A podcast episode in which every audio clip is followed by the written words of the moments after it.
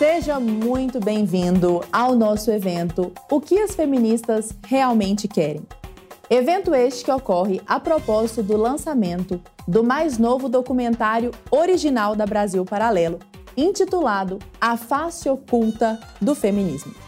Eu estou aqui hoje com convidados ilustríssimos, maravilhosos, muito estudiosos deste assunto para nós falarmos sobre um assunto que é tão polêmico quanto massivamente presente na nossa sociedade, não só no Brasil, como no mundo inteiro já há alguns anos. E essa tendência está acontecendo aí de se acirrar nos últimos tempos. Nós vamos falar sobre feminismo.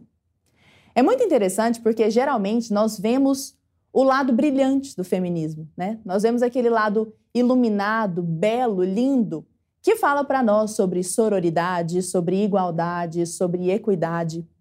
Mas é válido que nós nos perguntemos se há algo não dito às pessoas, mas que efetivamente esteja presente dentro do movimento. Será que existem motivações ou objetivos que não são apresentados, inclusive às pessoas que se auto-intitulam feministas? É justamente sobre isso que nós vamos falar aqui hoje, com estes convidados maravilhosos, Começo apresentando aquela que já é prata da casa, musa, Ana Caroline Campanholo, professora de História e deputada estadual. Seja muito bem-vinda, Ana. Oi, Lara. Oi, Arthur. Oi, pessoal. Que alegria estar aqui com vocês novamente no Brasil Paralelo. Um dos primeiros cursos que eu fiz foi aqui para o Brasil Paralelo. Nós temos mais de cinco aulas sobre esse tema aqui, quase sete horas de conteúdo. Então é sempre uma alegria voltar para cá para falar desse assunto com vocês. Aliás, vamos falar deste curso aqui hoje. Você não perde por esperar. Eu fiz o curso, inclusive. Também estamos aqui com o Aloysio Dantas, que está aqui pela primeira vez. Muito bem-vindo, Aloysio. Ele que é professor e estudioso do tema ideologia de gênero. É coautor dos programas de formação literária Our Home School orientados para a formação de crianças e jovens. É um prazer recebê-lo aqui, Luiz. Alegria imensa. Prazer todo meu. Alegria toda nossa. Tenho certeza de que vai render um bom papo aí. Estamos aqui também com Ludmila Lins, juíza e professora, presente aqui hoje no evento. Esteve conosco recentemente no Contraponto, né, Lud? É um prazer recebê-la aqui. Que bom vê-la. Eu que agradeço pelo convite. É um prazer meu estar aqui com você, Lara, e estar aqui fazendo parte aqui desse, desse lançamento. O prazer é todo nosso. E Estamos também com Guilherme Freire, não poderia ser mais prata da casa, né, Gui? Guilherme Freire, diretor do documentário e professor de filosofia. Seja muito bem-vindo. Muito obrigado, Lara. A alegria é toda minha. Estou mesa ilustre aqui. Então, tá ilustre alegria. mesmo, não é por nada não. Não, espetacular. Estou muito feliz de estar falando sobre esse documentário, que foi muito empolgante fazê-lo, de dirigi-lo, uma alegria muito grande. E como não poderia ser diferente? Eu não apresentaria este programa sozinha. Falarei também com o meu querido, meu amado amigo Arthur Morrison, com o qual eu divido a bancada do programa Conversa Paralela, que você provavelmente conhece. Mas eu quero saber por que é que o Arthur não está aqui. Arthur, você está me ouvindo? Onde você está? Pois é, Lara, eu estou aqui no meu lugar de fala né? Vocês me tiraram do estúdio, eu não estou nem no, no, cenário aí de vocês, mas eu me vou me fazer presente aqui para comentar, né, e fazer as perguntas que vocês mandarem aí no chat para a gente. Então, pessoal, mandem perguntas para nós. Eu vou estar tá lendo aqui, vou estar selecionando. Eu quero ver se o pessoal aí do cenário vai conseguir responder essas perguntas. Colocaram o Arthur no devido lugar de fala dele. Pessoal, muito bom isso, adorei, ficou sensacional.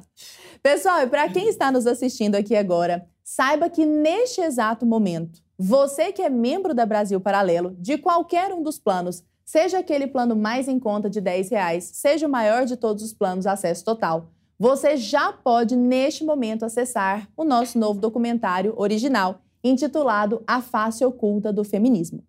E a propósito do lançamento deste documentário, a BP tem um presente para você. Nós estamos liberando um desconto de mais de 250 reais para você assinar aquele que é o melhor de todos os nossos planos, o Plano Acesso Total. Como o próprio nome diz, ele é um nome autoexplicativo. Assinando o Plano Acesso Total, você poderá ver todo o conteúdo da Brasil Paralelo desde aquele conteúdo presente na nossa plataforma de streaming, então filmes devidamente comentados, muitos pelo Guilherme Freire, né? Então existe toda uma contextualização ali a respeito daquele filme, uma análise daquele filme. Programação infantil, para que você aperte o play sem medo e deixe suas crianças assistirem a todos os programas escolhidos a dedo ali pela Brasil Paralelo, documentários, podcasts e você também poderá acessar, dentro deste mesmo plano, Plano Acesso Total, todos os cursos presentes na Brasil Paralelo. São dezenas de cursos sobre diversos assuntos: história, filosofia, bioética, geopolítica, língua portuguesa, até o meu próprio curso está lá dentro. Um curso com mais de 40 horas sobre língua portuguesa. Então, realmente é o nosso plano mais completo, com mais de 250 reais de desconto. Não é isso mesmo, Arthur? Conta para nós. É, e lembrando que esse documentário ele está exclusivo para os nossos membros assinantes, para todos os membros assinantes, desde o plano Patriota até o plano Acesso Total. Só que esse desconto é somente para o plano Acesso Total, onde você libera 100% do conteúdo da Brasil Paralelo. Agora vamos ver o trailer e entender um pouco mais sobre a face oculta do feminismo? Roda aí, produção. A maioria das pessoas acham que por você ser mulher você já é feminista. Ela é considerada a primeira feminista. Ela ficou conhecida por causa do seu livro, As Reivindicações dos Direitos das Mulheres. A gente sequer se dá conta de que muitas das ideias feministas estão enraizadas na nossa cabeça. Ela tentou matar um homem. Ela escreveu um manifesto SCAN, Sociedade de Cortar Homem.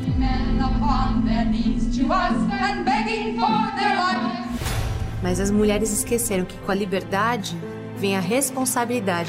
Je ne crois pas d'une manière générale en l'existence d'une nature humaine.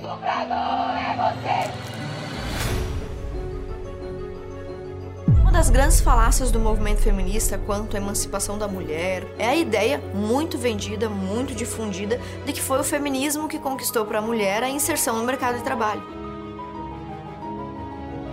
Por isso que eu sou forte, sou guerreira, não sou reprimida, nem calada, sou feminista!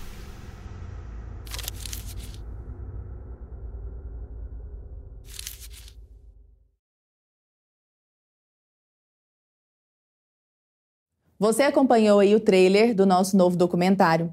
E para quem caiu aqui de paraquedas e não sabe disso, o membro do Acesso Total, aquele que tem o plano Acesso Total, pode ver dezenas de cursos que estão dentro da plataforma da Brasil Paralelo. E um destes cursos é sobre a história do feminismo. Um curso que tem mais de sete horas. Eu assisti a este curso e ele me descortinou uma série de coisas, Ana. Eu pude perceber como você teve cuidado assim de criar uma sequência lógica, mostrar desde as protofeministas, trazendo trechos da literatura de fato. Então assim, ó, não são vozes da minha cabeça, né? Isso realmente está neste livro, neste livro, veja, eu vou ler aqui para você e é aquele livro todo marcado. Eu vi como você se dedicou àquele curso. Este curso fala sobre as origens do feminismo, sobre o que significou cada onda, as ideias das principais teóricas feministas e o papel do feminismo na revolução sexual que estamos vivendo. Curso da Ana Caroline Campanholo, né, Ana? Um trabalhão fazer aquilo, né? Foi, foi o primeiro curso que eu produzia, tinha muita expectativa com isso, queria mesmo impactar as pessoas com esse conteúdo que naquela época era completamente novo e exclusivo. E a gente se dedicou e, infelizmente, um curso que era para chegar até ideologia de gênero, nós só conseguimos ficar primeira, segunda onda de tanto conteúdo que teve, eu extrapolei o limite de horas. E por isso o Brasil Paralelo teve que fazer outros conteúdos para falar com, sobre ideologia de gênero. Olha. Só para ter uma ideia de quanto a gente dedicou tempo naquele assunto. Inclusive, falaremos sobre ideologia de gênero hoje aqui neste nosso bate-papo, né? Ana, e eu já quero começar indo direto ao ponto. Gostaria de começar batendo um papo com você. Afinal de contas, qual é a face oculta do feminismo? Será que existe realmente algo ali que está realmente presente no movimento, mas que existe um pequeno grupo que não quer que todas as pessoas conheçam? Com certeza. A propaganda do movimento feminista todo mundo já conhece, é essa que você já mencionou. Direitos iguais, combate à violência contra a mulher, principalmente essas duas pautas. Mas eh, nós precisamos saber, e conseguimos saber isso se lermos os textos das feministas, as obras das feministas, que o movimento tem um objetivo que extrapola e às vezes até independe desses dois assuntos. O combate à violência contra a mulher e o direito igual, a luta por direitos iguais, que é o tema da revolução sexual. E essa revolução sexual, ela não é apenas uma revolução na forma como os sexos se comportam, um em relação ao outro. Não é uma transformação da maneira como o marido trata a mulher a mulher trata o marido apenas, mas é uma transformação na própria identidade sexual de cada um de nós. E depois, claro, o Aloysio vai poder falar sobre isso com mais propriedade. A ideologia de gênero cumpre esse papel, né? É, balançar e fluidificar a nossa identidade sexual. Então, quando eu falo sobre revolução sexual, a gente fala sobre isso no curso, a gente fala sobre isso no novo documentário original da Brasil Paralelo, que está incrível. É, nós falamos sobre isso. O movimento feminista usa uma bandeira que é doce, que é palatável, mas por trás vem esse, esse, essa revolução sexual. Eu defino em um parágrafo alguma dessas, algumas dessas características de um, uma face oculta do feminismo, que é a destruição da família, a desagregação familiar, a desordem e a discordância, a competição crescente entre os sexos, e disso decorrem inúmeros problemas sociais que nós temos hoje. Crianças sem pai, desestrutura familiar, a, margina marginalização, o aumento da criminalidade. Parece que não há conectividade, mas há, porque quando você afeta ou destrói a família, que é a célula mãe da sociedade, você afeta tudo. Isso é tão importante que até mesmo comunistas e marxistas como Stalin perceberam, né? Nós mencionamos isso no documentário, no curso.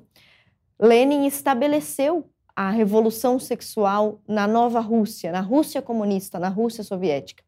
Ele colocou em prática todos os sonhos das feministas, como Alexandra Kollontai, os sonhos dessa face oculta do feminismo, o que o feminismo queria de fato. Eh, nesses livros publicados por ela em 1920, ela fala sobre isso, ela deixa claro que o movimento feminista é um movimento de revolução sexual e não um movimento de luta por direitos iguais, simplesmente. E Lenin coloca em prática tudo que está na cartilha feminista dela. E depois Stalin tem que voltar atrás não por causa do casamento, não por causa da monogamia, não porque Stalin se converteu ao catolicismo ou ao cristianismo, virou uma pessoa moral e correta. Não tem nada a ver com isso. Ele teve que voltar atrás porque a sociedade russa estava perdendo, inclusive, em produtividade. As cidades estavam sendo afetadas, a taxa, demo, a taxa demográfica estava sendo afetada. A Rússia inteira, enorme, gigante Rússia, estava sendo afetada pelas mudanças que ele havia empregado, que Lenin havia empregado com a legislação feminista. Então é muito, muito importante de desvelarmos esta face oculta e mostrarmos que feminismo tem muito pouco a ver com esses direitos que, no fim das contas, já foram quase todos conquistados. É muito difícil responder hoje quais são os direitos que um homem tem e uma mulher não tem. É, é um desafio mesmo.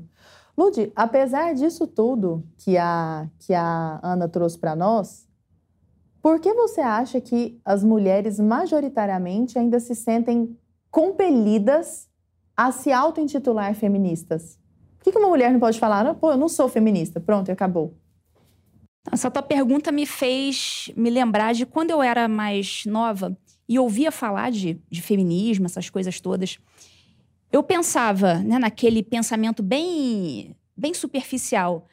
Será que eu sou uma feminista? Será que eu deveria ser uma feminista?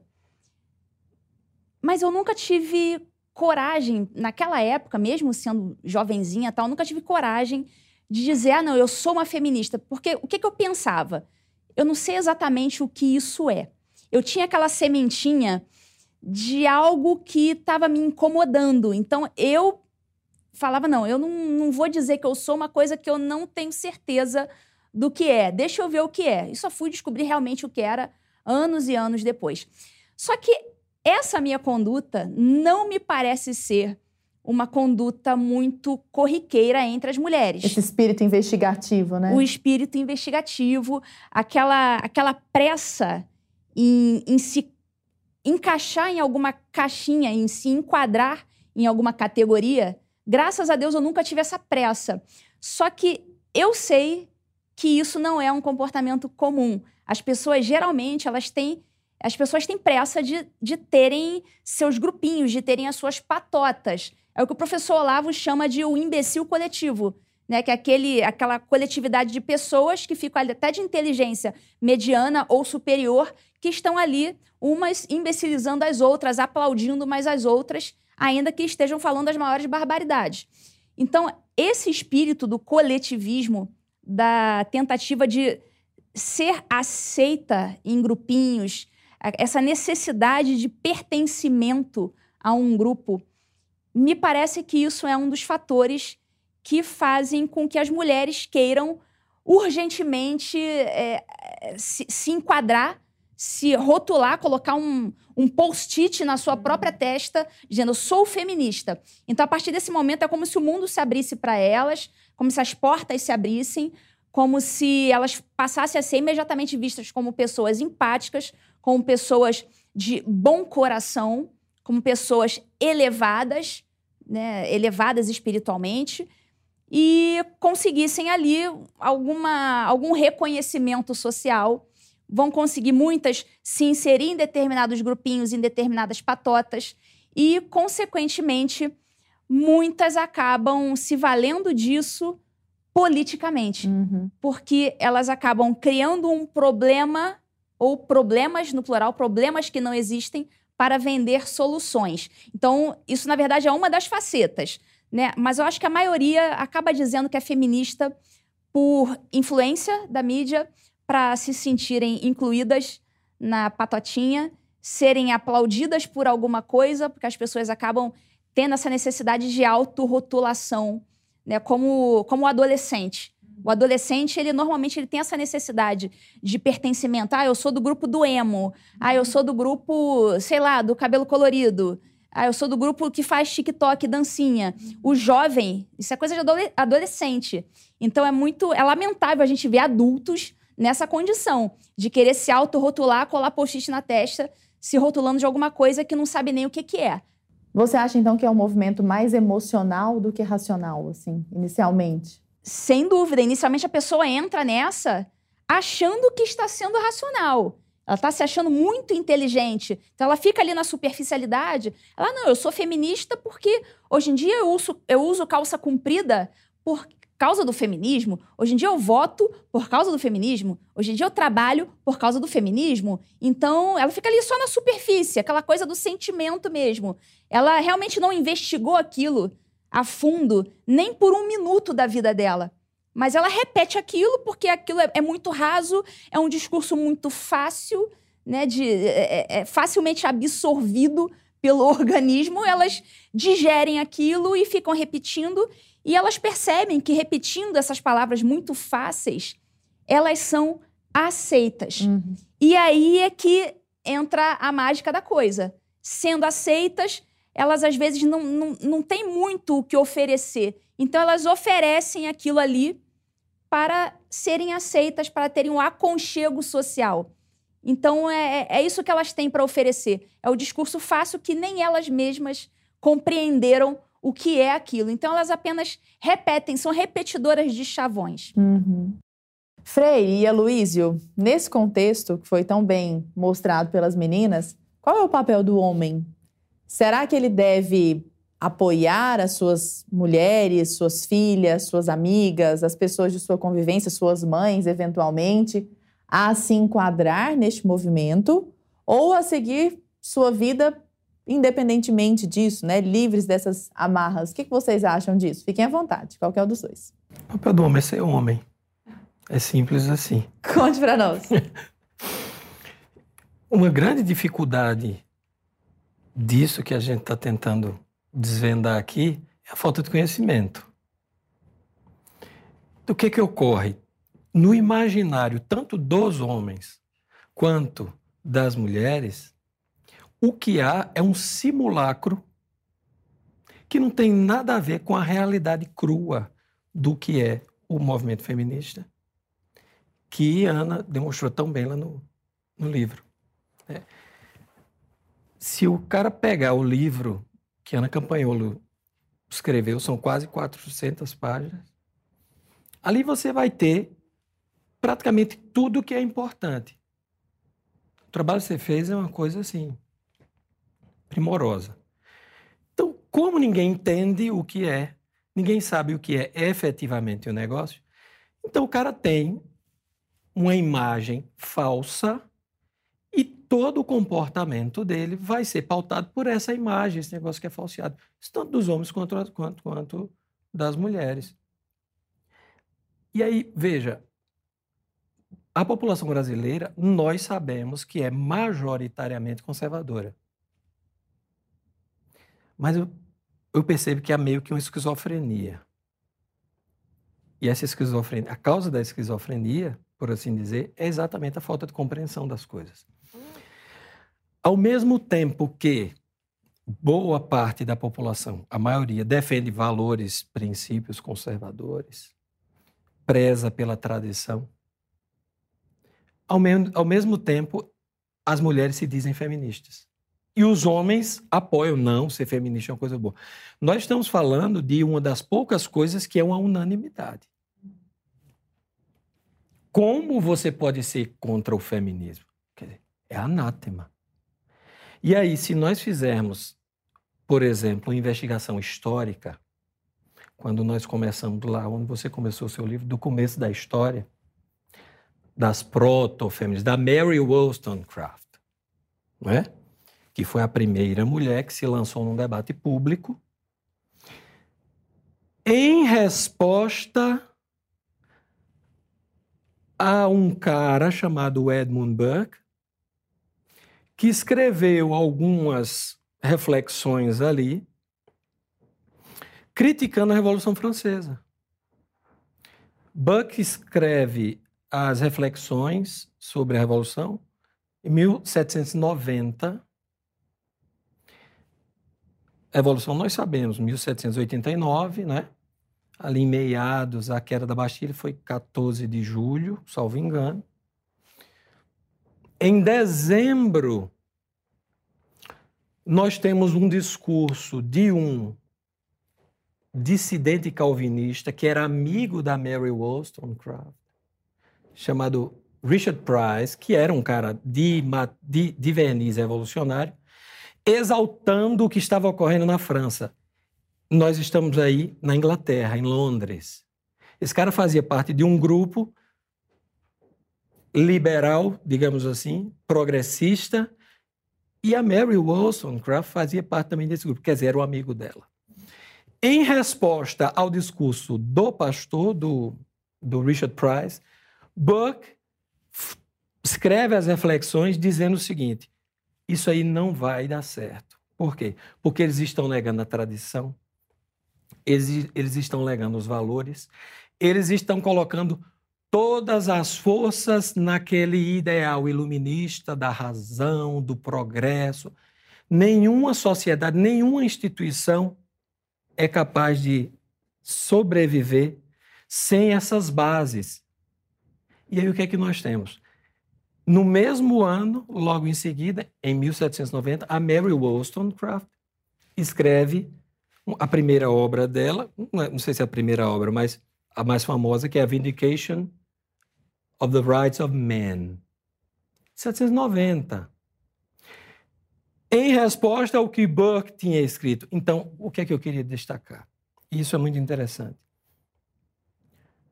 a fundadora do movimento feminista, que vai escrever, escrever a, a, pedra fundamental dois anos depois, que é o Vindication for the Rights of Women. Ou seja, o surgimento do movimento feminista ocorre dentro de uma discussão com o fundador do movimento conservador. Olha que coisa interessante. Então, o conservadorismo britânico, no caso, cujo pai é o Edmund Burke, ele está ali. O surgimento do movimento conservador britânico surge na mesma época ali, no mesmo, na mesma discussão do movimento feminista. Ou seja, o movimento feminista é um, movi é um, é um movimento de reação, é um movimento revolucionário. E as pessoas precisam entender o que é a revolução. Mais do que a quebra de uma determinada ordem política, econômica e social, a, revol a, a revolução é uma revolta contra a própria realidade das coisas.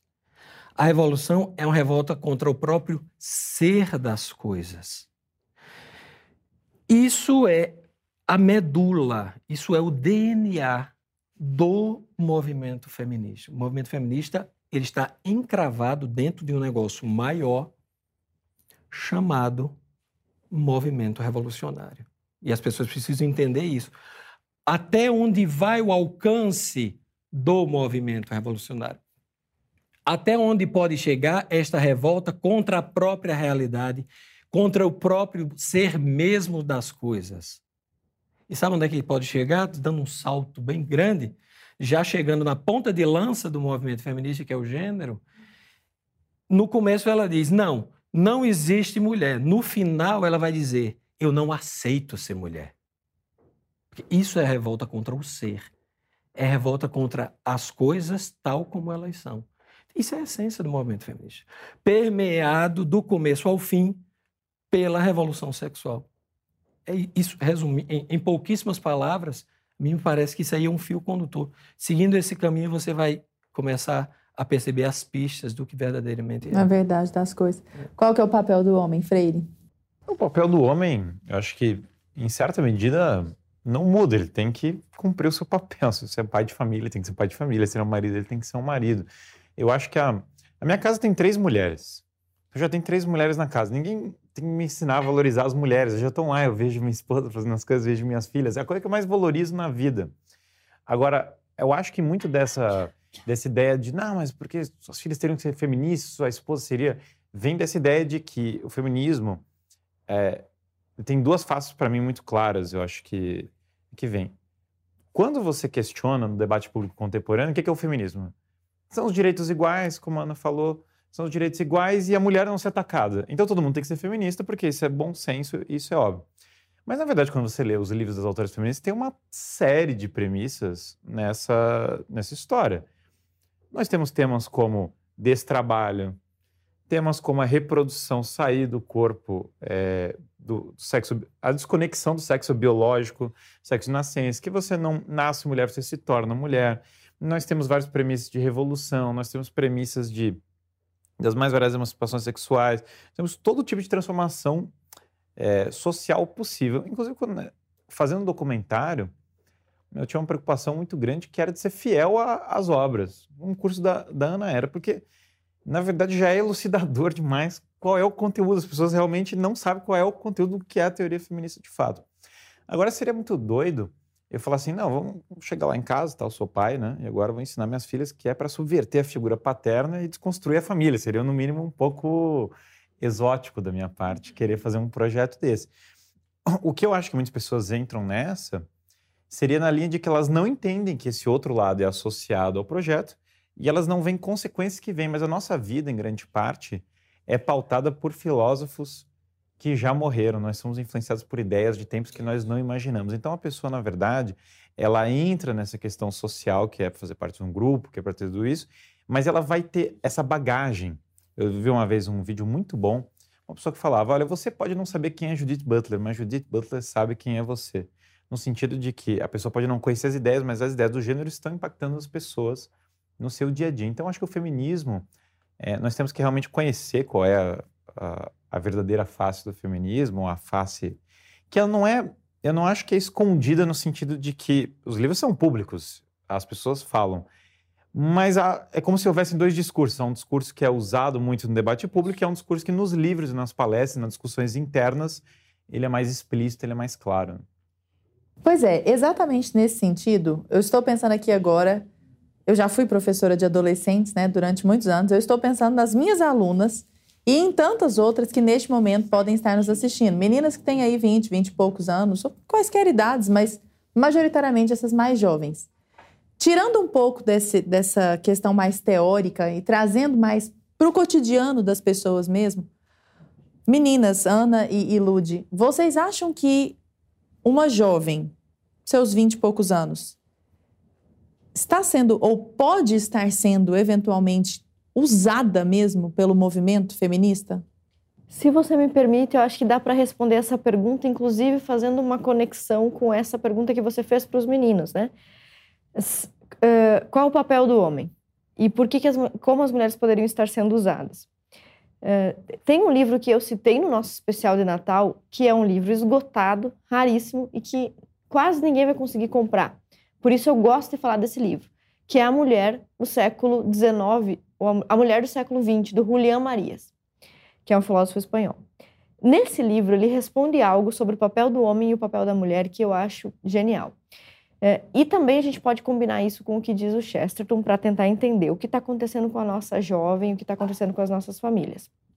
A primeira coisa que nós temos que distinguir é a mulher casada da mulher solteira e o homem solteiro do homem casado. Porque quando você está solteiro, você realmente, você quase pode ser tudo. Você pode. Alpinista, uhum. astronauta, pianista, artista, advogado, largar todo, tudo que você tem e virar um mochileiro, montanhas. mochileiro nas montanhas. Você pode.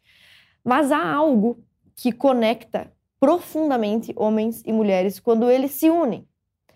E esse algo é a diferença entre eles. É, eu queria que quem está nos assistindo em casa tentasse refletir isso e tenta, para tentar entender o que diria Chesterton e Julião Maria se estivessem aqui conosco nessa conversa. Uma bola, ela tem dois lados, o de dentro e o de fora. Qual é o mais importante? O lado de dentro ou o lado de fora? Imagine uma bola sem o lado de fora e uma bola sem o lado de dentro. Sem o lado de dentro, ela não é uma bola. E sem o lado de fora, não serve para nada.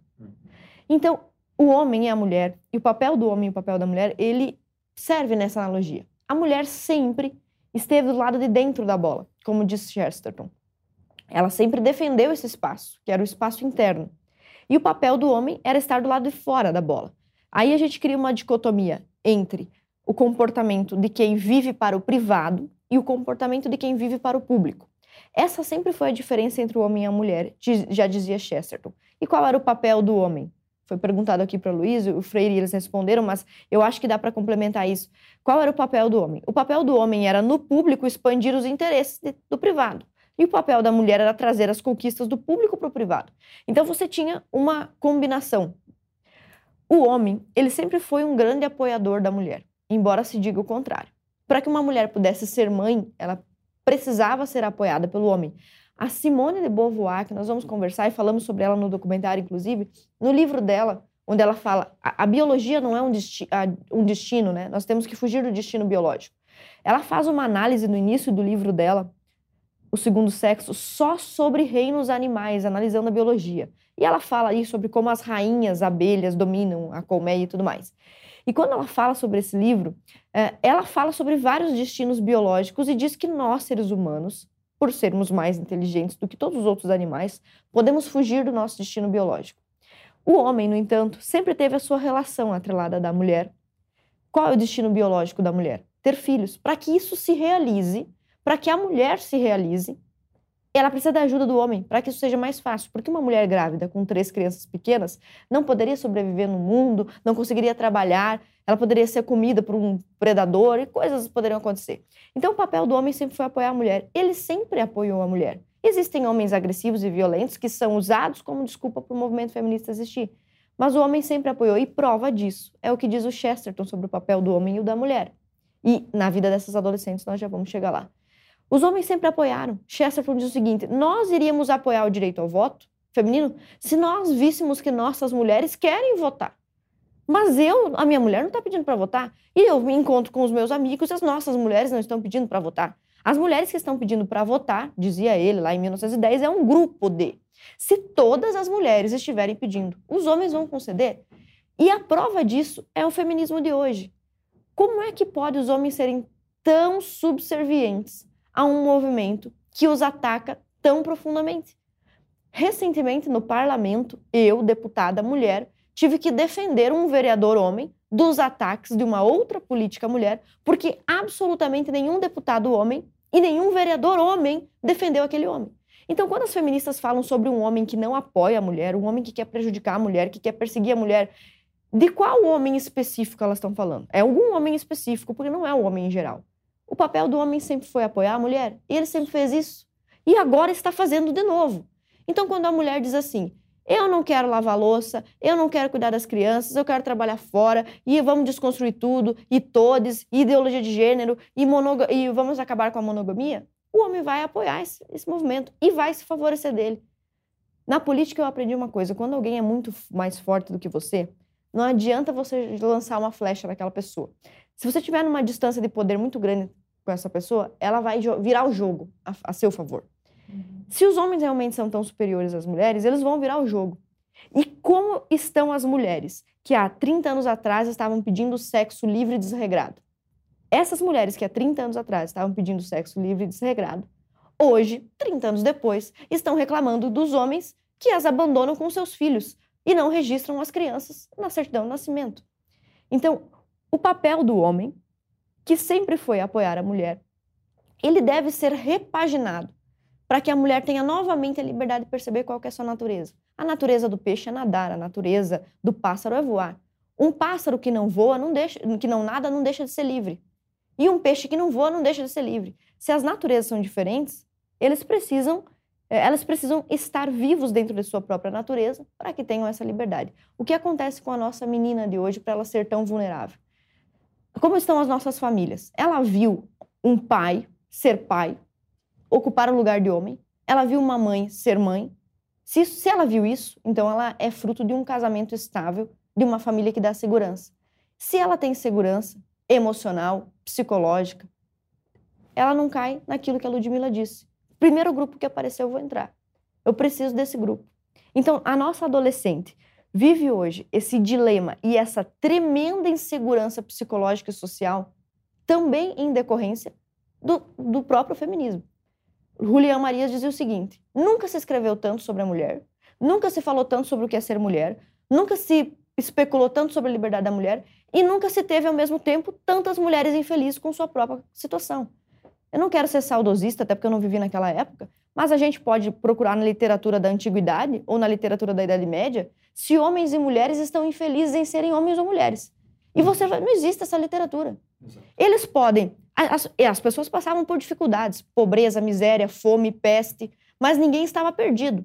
Você tinha uma pessoa centrada, porém com dificuldade, pobre, doente, miserável. Mas era uma pessoa centrada. Hoje você, hoje você tem, como disse a Ludmilla, adolescentes e jovens que têm iPhone, que têm videogame, que têm casa, que têm comida, que não estão doentes, que têm pai, que têm mãe e que estão perdidos. O cara está perdido, ele é psicologicamente vulnerável, ele é triste, ele é deprimido, ele é traumatizado, ele está sofrendo uma série de problemas. Por quê? Ele não sabe o seu lugar. E as pessoas acham que ser tudo, esse é o lema do feminismo. Você pode ser o que você quiser se alguém me dissesse quando eu era criança que eu podia ser qualquer coisa e tudo, eu ia entrar em pânico. Pô, não tem um norte para me ajudar? Me diz um, ah, o que, que poderia combinar mais comigo para me dar uma orientação. O que o nosso jovem está vivendo hoje é, bom, se eu posso ser tudo e se eu posso ser qualquer coisa, por onde que eu vou começar? Eu falaria para minha filha, adolescente, filha, comece pela sua condição biológica. Uhum. Você tem altura para ser jogadora de basquete? Não, então não pode ser. Seus dedos são longos, bem longos, que nem os da mamãe? Então, quem sabe dê para tocar piano. Uhum. Bom, se você é baixinha, talvez você não possa jogar vôlei, mas quem sabe você pode jogar futsal. Outra condição biológica que você tem, você enxerga bem? Né? Você corre bem? Outra condição biológica, você é homem ou mulher? Se você é homem ou mulher, o que é mais fácil para você fazer o que você gosta mais? Como o movimento feminista vem destruir tudo na nossa identidade, e esse é um assunto importante que a gente trata no, documentário original do Brasil Paralelo, o jovem está perdido. Bom, eu posso ser de secretária, alpinista, pianista, deputada, posso ser qualquer coisa, eu não sei o que, que eu vou ser. Então, como eu não sei o que eu vou ser, e eu tenho que ser alguma coisa imediatamente, eu vou entrar para um grupo. E a gente cai naquilo que a Ludmilla estava dizendo. Tem algo a acrescentar, Lud, a respeito dessa adesão massiva dos jovens, principalmente das jovens, né, mas dos jovens também, ao movimento? Tem, em relação à adesão massiva, até complementando um comentário que você tinha feito anteriormente a respeito da utilização das mulheres. Quem está usando quem, né? O homem está usando a mulher, elas estão sendo utilizadas para alguma coisa. Isso tem até uma, uma explicação histórica do que aconteceu de utilização real de mulheres para este movimento, na verdade é um movimento revolucionário, e mais especificamente dentro do movimento revolucionário, movimento comunista mesmo. Nós tivemos no, no início do século XX, com o Lenin, ele estimulou mesmo, historicamente, ele estimulou. A gente tem registros disso da, da Terceira Internacional Comunista, a Comintern. Ele estimulou realmente que as mulheres fizessem parte desse movimento comunista. É, havia, até a Ana citou ainda há pouco a Alexandra Kolontai, que era uma comunistona histórica, né, amigona lá do, do Lenin. Ela já fazia essa, ela já tinha essa vibe de tentar eh, conectar as mulheres para esse movimento e tudo mais. E ela mesma, não sei se a Ana concorda com isso, eh, ela mesma foi, a meu ver, utilizada ali politicamente pelo próprio Lenin para trazer aquelas mulheres não para o feminismo, para o empoderamento, mas para o movimento comunista revolucionário. Então, o Lenin, ele, naquela época, né, era a época da Primeira Guerra Mundial, e os homens estavam lá na guerra, estavam morrendo tal. Então, o Lenin precisava de força de trabalho feminina para as fábricas, para ocupar lá o chão de fábrica. Né? Então, ele precisava mesmo da mulher como força de trabalho.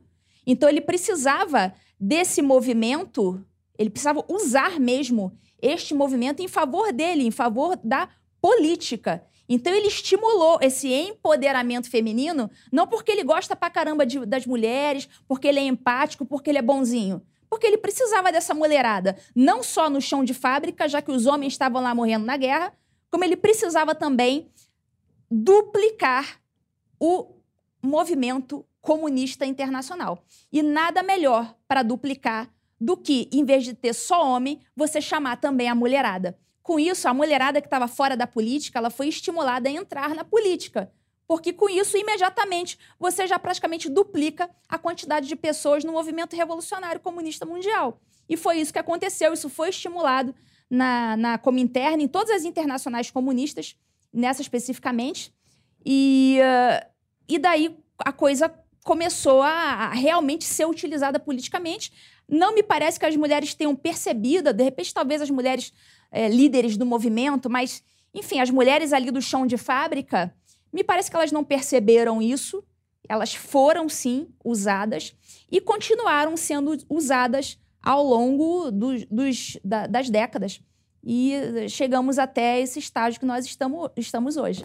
O que foi mudando foi o modo de se usar, né? A mulher, Exatamente. Que, onde alocar essa mulher e de que maneira usá-la a favor do movimento. Lara, me, me permite, isso que a Ludmilla está falando está publicado num livro que entrevistou Trotsky, não Lenin, mas Trotsky fez uma análise sobre a Rússia depois da aglutinação de, de mulheres ao movimento, enfim. Tem um livro chamado Trotsky e as Mulheres. Esse livro traz uma série de entrevistas onde o próprio Trotsky fala sobre a resistência de muitas mulheres russas em aderir ao movimento. E ele conta, ele fala sobre muitas coisas. Ele fala, por exemplo, como o movimento utilizava a escola e a educação pública para afastar as crianças russas, não somente de seus pais, mas de sua religião. Ele fala isso claramente nesse livro. Nós estamos afastando as nossas crianças russas do mito da criação nós estamos desconectando elas de qualquer ideia de Adão e Eva, de que Deus tem alguma relação com o homem, para tirar delas também a noção de pecado, isso está dito nesse livro. Mas uma parte que cabe aqui perfeitamente com o que a Ludmilla disse, perguntaram ao Trotsky sobre a adesão das mulheres, inclusive fizeram várias perguntas, até muito inteligentes. Ah, estão dizendo por aí que os comunistas fazem mal às crianças e tal. E numa das respostas que ele deu nesse livro, está tudo documentado, Trotsky e as mulheres, ele diz: Olha, nós estamos enfrentando uma forte resistência dentro do, das casas porque os maridos já estão filiados aos partidos comunistas, porém as mulheres são naturalmente religiosas. Elas querem ser religiosas e não está batendo. Dentro de casa está dando confusão. O marido já é ateu e comunista, porque nós já o cooptamos nas fábricas, mas a mulher que ainda está em casa, ela ainda é religiosa, ela ainda quer rezar. E isso está dando problema. O Trotsky disse isso. Então, hoje você vê o movimento feminista falando sobre si, sobre o próprio movimento, como se ele fosse de uma adesão espontânea, voluntária e natural. E foi o contrário. Na própria Alemanha, que era uma na própria Rússia, que é uma Rússia comunista soviética, as mulheres resistiam. Elas podem até ter aderido à revolução por causa da fome, por causa de não quererem os seus filhos e maridos lutando na guerra, que afinal o lema do Lenin era tirar a Rússia da guerra e tal, né, acabar com a fome. Exatamente. Elas podem ter aderido à revolução do ponto de vista econômico, mas o próprio Trotsky, que seria o sucessor lá, natural de Lenin, contava que as mulheres dentro de casa estavam criando confusão, elas queriam manter a religiosidade.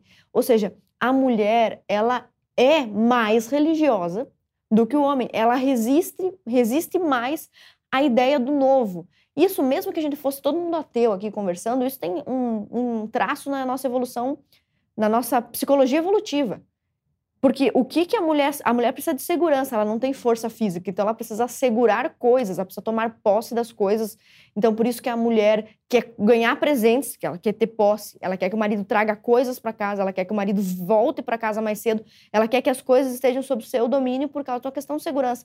Então, a mulher não conseguia ver essa revolução total, e não foi só Trotsky que falou isso. Kate Millett, no livro dela, A Política Sexual, a gente fala sobre isso no curso também, ela diz, olha, a revolução foi a revolução sexual foi apanágio dos homens. Eles agora dormem com quem querem, lá na Revolução Socialista da Rússia. Eles dormem com quem querem, abandonam essas mulheres, não têm nenhuma responsabilidade com a prole. As mulheres precisam agora Isso. cuidar de crianças e trabalhar ainda na fábrica. Então, a Kate Millett, que era feminista, dizia isso todo o feminismo que nós fizemos até agora, dizia ela, até 1970, que era qual feminismo? Feminismo principalmente de direitos iguais. Ela dizia: esse feminismo ele é insuficiente. Nós precisamos fazer uma reforma profunda na natureza humana. Então, o feminismo não é sobre direitos iguais, porque ele é renegado pela própria. Que entra o que o Aloysio disse, né? Uma reforma contra a natureza humana. Isso. Então, é lutar contra Isso. a biologia. Isso. Aloysio, fala. Eu posso só complementar Diga. isso daqui, ainda permane- permanecendo nesse contexto aí da, da Rússia Revolução. Veja o que é partir de uma premissa falsa. A, toda a formatação da política feminista de 17 foi feita à luz do pensamento marxista. Ali foi uma tentativa de implementar o que Karl Marx dizia, e obviamente que Karl Marx não poderia estar errado na cabeça do pessoal, né? Então tem uma obra, a obra fundamental, digamos, que dá um alicerce a isso daí, é uma obra que foi publicada em 1884, ou seja, Karl Marx morre em 1883, ou seja, depois que ele morreu, não é? Na verdade, quem publicou foi o amigo Engels, mas se você pegar o prefácio da, de 1884, vai dizer o próprio Engels dizendo: olha, isso daqui, quem realmente escreveu foi o meu falecido amigo, eu só dei uma, uma melhorada. Foi uma obra escrita a quatro mãos. E lá, eles partem de uma premissa falsa, uma premissa antropológica falsa, que a gente não não dá para detalhar aqui, mas ele lança um postulado que isso aí permaneceu ao longo de todo o movimento feminista e permanece até hoje. É que quê? A, família, a, a obra é, é da origem da família, da propriedade privada e do Estado, né? A premissa é: a família é uma instituição endemicamente perversa, porque surgiu como? Na- no momento em que o macho escravizou a fêmea, usando da força, tornou ela uma espécie de escrava sexual, com isso tomou-a como propriedade, os filhos também vêm, vêm no embalo, como se diz, né? E depois surge um Estado que vai dar suporte a essa opressão. O macho disse: fique em casa que eu vou brigar com as feras lá fora, passar os perigos, ou seja, a divisão do trabalho. Surge a propriedade, a divisão do trabalho, surge a desigualdade. A família é a origem de toda a opressão da desigualdade.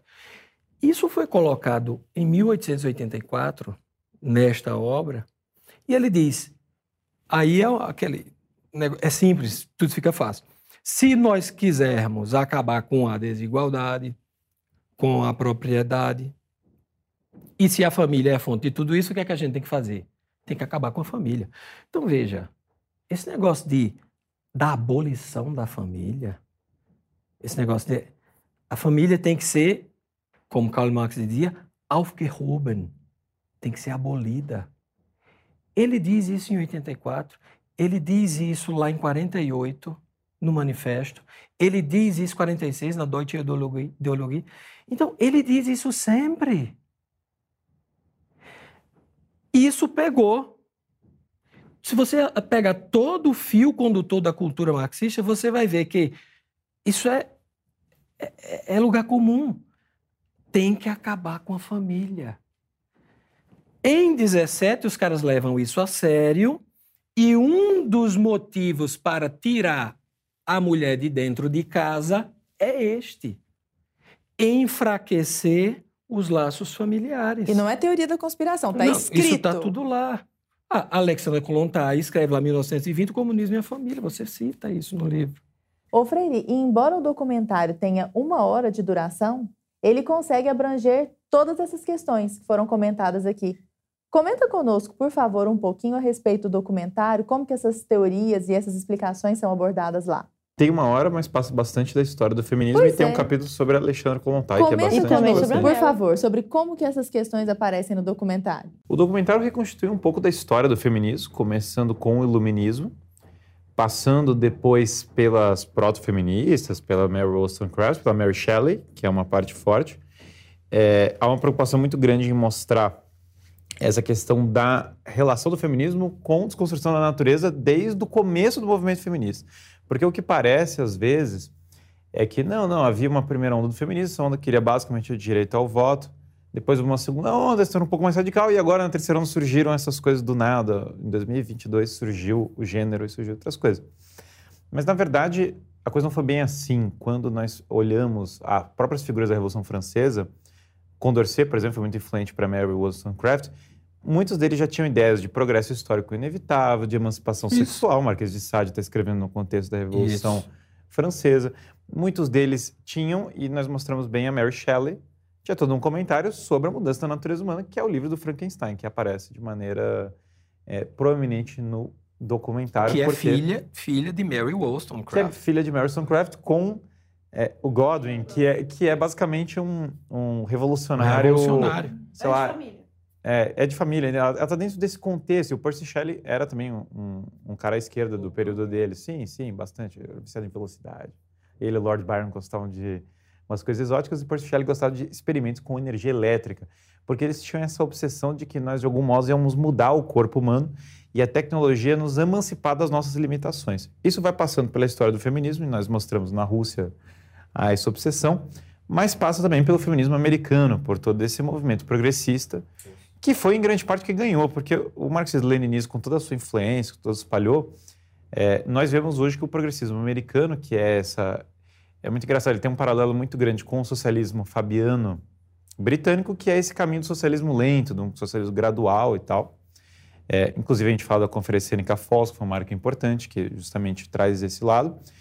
E essas feministas americanas tiveram essa estratégia, passando pela é, a Barry Friedan, que foi uma das que conceberam isso, que é, olha, nós vamos ter um discurso moderado, ao mesmo tempo que a teoria vai para lados surrealmente radicais. Então, de um lado, você tem um livro como A Mística Feminina, da Barry Friedan, que está falando, fazendo um discurso que é para apelar para a mulher média, para convencê-la a entrar na, na- no contraceptivo, no aborto, na emancipação, no sair de casa, eh, com argumentos que são, olha, sua vida está infeliz em casa, não sei o quê. Mas, ao mesmo tempo, a Barry Friedan está envolvida com as outras feministas radicais que estão levando ideias a um dos livros mais chocantes que eu já li na minha vida. Uma vez eu tirei umas férias, né?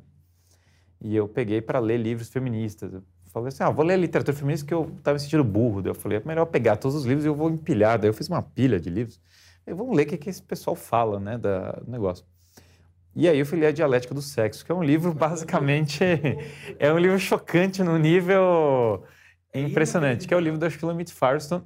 E então, no fundo, o que, que eu percebi ali na ocasião? Eu falei, caramba, tem aqui ideias que é nós vamos viver todos aqui na rua e nós vamos estar tendo relações de todos os grupos com todas as pessoas e nós vamos parar de trabalhar e todo mundo vai parar de trabalhar e nós vamos viver uma vida é, emancipada e vai ter aqui não sei o que e tal. E daí você começa a ler tudo isso, você fala, gente, essas outras que estão fazendo esse discurso moderado estão vinculadas a esse mesmo grupo, elas são amigas, então na verdade está todo mundo junto. Depois a gente fala do Manifesto Scan, que é outro é, que tem a ver com isso de cortar homens e ataque aos homens e que a masculinidade é um defeito. E daí você vai lendo, poxa, a ideia de que o homem é um defeito não é uma ideia que é amplamente divulgada. Eu nunca vi ninguém fazendo um seminário de ah, os homens são um defeito congênito. Nós vamos agora ter filhos fora do corpo, laboratório, né? Nós vamos conceber as crianças em laboratório, porque daí a mulher não vai ter os, os malefícios é, que vêm associados ao parto, né, e tal. Ah, e nós vamos excluir, vamos ter só mulheres, porque daí a gente gera em laboratório as crianças e vai ter só mulheres. Essa é uma ideia que circula é, em ampla escala. E me chocou bastante. E aí o documentário vai indo, é a face oculta, esse documentário vai indo até o ponto que nós cobrimos também a, a parte do ciborgue. Que é o quê? É essa é o Frankenstein revivido num contexto mais contemporâneo, que é não é só que tem que ser abolida a distinção entre o homem e a mulher, mas que na verdade nós temos que parar com essas divisões entre o que é homem e mulher, máquina, animal, todas essas categorias são é, elas oprimem, elas porque como tudo é uma construção social, elas estão limitando as barreiras entre as pessoas. Então existe essa ideia que agora é o contexto que surge a teoria de gênero nos anos 80, que é o contexto de um futurismo no qual uh, a tecnologia vai agora, isso a gente vê cada dia uh, mais das séries populares que estão por aí e outras coisas, nós vemos como a tecnologia é usada como vetor de redução. E aí você tem todas as tecnologias para isso, obviamente a pílula anticoncepcional foi um marco para isso, mas agora nós estamos até para um outro aspecto. E aí nós entramos na Judith Butler, que é uma figura chave, que é a teoria de gênero, que é toda a, a parte que está em alta agora, até o contexto contemporâneo. Então, o documentário passa todas essas etapas, e aí nós terminamos e nós falamos assim, essas ideias de hoje, elas não são fruto do acaso, elas não são algo que apareceu do nada. Elas são fruto de toda essa construção histórica, são 300 anos, é, contando o iluminismo, né? de história de transformações, de ideias, e essas ideias estão impactando você agora, não é que você está isento delas. E, inclusive, o futuro vai ser pautado por essas ideias. A, a, ideia de que ideias que eram absurdas em 1930 não eram absurdas em 1960, ideias que eram absurdas no, no Brasil, em 1930, não havia, a pauta do divórcio não era uma pauta... Mudando a janela de ovo. Ah, mas a janela de ovo vai mudando. O general Geisel aprova o divórcio, e hoje, se alguém legar chegar no Congresso e falar, eu gostaria de proibir o divórcio. Ninguém vai é, levar esse debate adiante, porque a janela vai avançando. Então, o futuro, a janela, teve coisas que eu mesmo peguei de debate 10 anos atrás que estariam sendo discutidas hoje que ninguém imaginaria. Se me falasse que ia ter grandes projetos de educação em questões de gênero para crianças pequenas nas escolas nos anos 90, eu não teria acreditado. Eu provavelmente acharia que era, vocês estão achando uma coisa que é fora da minha cabeça. Então, no documentário, nós fizemos uma tentativa de ver nos textos das feministas. Então, eu peguei para ler esse livro, o Gender Trouble, que é o livro da Judith Butler, o livro que é uma referência nesses estudos de gênero, e ele fazia referência a essa frase da Simone de Beauvoir dos anos 40, é, justamente essa história de se tornar mulher, né? Eu fiquei pensando, falei, gente, esse é um livro dos anos 80 fazendo referência aos anos 40, mas nós estamos vendo as, as consequências disso agora, no, nos anos 2020. Então, o que acontece é que nós precisamos estudar a história do feminismo. Por isso que o documentário traz essa história, porque, na verdade, tem muitas coisas que foram pensadas há 30, 40 anos, há 50 anos, mas elas têm um tempo de demora de implantação. Eu acho que é isso que as pessoas não percebem. Existe um establishment. É, até a gente discutiu, ah, mas as mulheres há uma aderência massiva ao feminismo. O que há é um establishment adere ao feminismo. E as pessoas vão confusas. As pessoas, na verdade, querem ter uma família, ter filhos e viver uma vida. O que, que seria o normal. establishment? Comenta conosco. O establishment é mais ou menos o aparato, um consenso que envolve o sistema universitário, envolve o sistema midiático e envolve o sistema burocrático político, em certa medida também é, uma parte do sistema financeiro, que chegou em certos consensos sociais, especialmente o establishment é, anglo-americano, né? chegou nesse consenso progressista nas últimas décadas. Houve muitos debates, ele falou, não, esse aqui é a linha. Que ele tem as sementes disso desde a época do iluminismo, já germinava, esse debate do século XIX já era, já era forte, mas foi crescendo. Lembrando que os Estados Unidos teve uma era progressista em 1900. É muito engraçado como esse movimento sufragista, é, na época era chamado da era progressista, foi a época de que se discutiu a criação da ONU, e era uma época que o feminismo bombava. Inclusive, os Estados Unidos teve o presidente Woodrow Wilson, que era é, um presidente progressista. Eu cheguei a ver.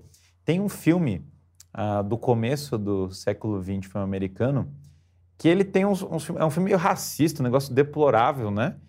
E que ele termina com a ascensão da mulher fem, é, feminista, que é um filme chamado Cimarron. Então é muito peculiar, porque existe uma estranhíssima associação ali, no caso, no contexto do Partido Democrata, que engloba aspirações do movimento feminista, nesse contexto de era progressista, com o racismo, que era uma herança do Partido Democrata associações muito peculiares, mas que você vê em 1900 e pouco. É, essas ideias estão hoje influenciando a nossa cultura e, claro, o curso da Ana é excepcional nesse ponto, ele faz a Constituição, o, ela também está no documentário de maneira muito preeminente, né? Tá, tá brincando com a Ana, editando o documentário, estou ouvindo sua voz aqui. Tem tempo todo, vários computadores aqui é, tocando ela aqui. É, mas acho que é muito importante as pessoas, para entender o presente, elas têm que conhecer essa história. Né? O negócio ficou tão assustador que o Arthur até sumiu.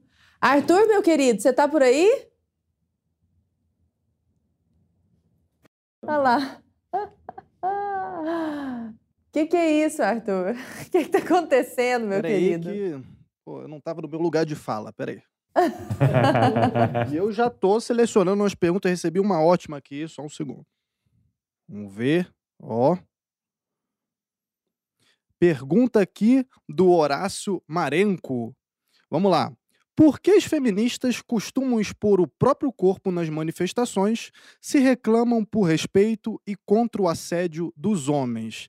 Ô Campanholo, você consegue responder essa pra gente? Oh, Jesus.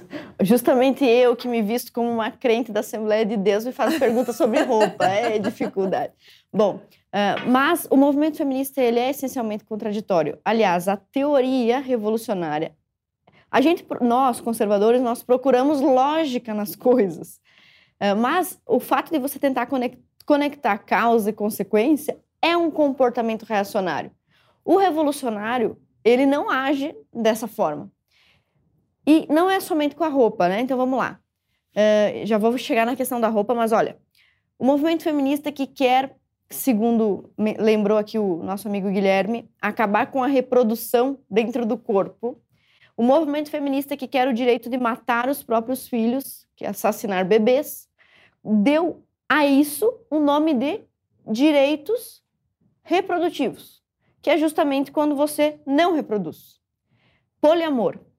O movimento feminista deu à falta de amor o nome de poliamor, que na verdade o nome correto seria polissexo. E todo mundo que é casado ou se apaixonou alguma vez na vida sabe que uma das maiores provas de amor da humanidade na humanidade, é você se casar com uma pessoa e dormir exclusivamente com essa pessoa. Isso é uma prova de amor, que está atrelada ao sacrifício, à fidelidade. Isso é amor. Dormir com quem você quiser, a hora que você quiser, aí é falta de amor. Então não seria poliamor, seria polissexo. Com as roupas acontece absolutamente a mesma coisa. Bom, primeiro que todo movimento revolucionário, agitador, ele tem que causar impacto. Então, como é que os revolucionários russos, uh, soviéticos poderiam causar impacto? Né? Poderiam uh, colocar fogo, derruba. na França poderiam derrubar a Bastilha, na Rússia poderiam sabotar as máquinas, colocando peças para as máquinas quebrarem. O movimento feminista poderia, nós temos até uma comédia grega, Lisístras, em que é uma comédia, é engraçada, é, onde o dramaturgo ele conta que as mulheres, para se rebelar contra os homens que estavam em guerra, pararam de fazer sexo com eles. E por que, que é irônico isso? Poxa, os caras estão em guerra, não há mesmo como fazer sexo com eles, eles não estão aqui. Então há toda uma crítica, é, é muito engraçado esse livro, Lisístrata da revolta das mulheres gregas, enfim, que foi escrito lá pelo século V. O que, que o movimento feminista quer com essa questão do corpo? Primeiro, obviamente, é vulgarizar o corpo. E exatamente como o Arthur disse, como o Horácio perguntou, veja como não há conexão. Existe uma parte do movimento feminista que luta contra a pornografia existe um, né, que é contra a objetificação da mulher. Mas mesmo aquelas pessoas que dizem, nós temos inclusive artistas brasileiras famosíssimas, né? Ah, se é que dá para chamar de músicas, de musicistas e de artistas, mas enfim, cantoras famosas que expõem o corpo o tempo todo e depois combatem o assédio. É o mesmo sistema daquilo que nós estávamos falando agora, Lara. Prega o fim do casamento, o fim da monogamia, a irresponsabilidade no sexo e depois reclama que 5 milhões de crianças no Brasil estão sem o nome do pai na certidão de nascimento.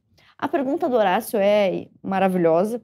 E não é bem uma pergunta, é só uma constatação da verdade. O movimento feminista, assim como todo movimento revolucionário, ele é autocontraditório. É, e nisso se sustenta o próprio movimento. E veja, quanto mais o movimento as mulheres vulgarizam a sua roupa e o seu comportamento.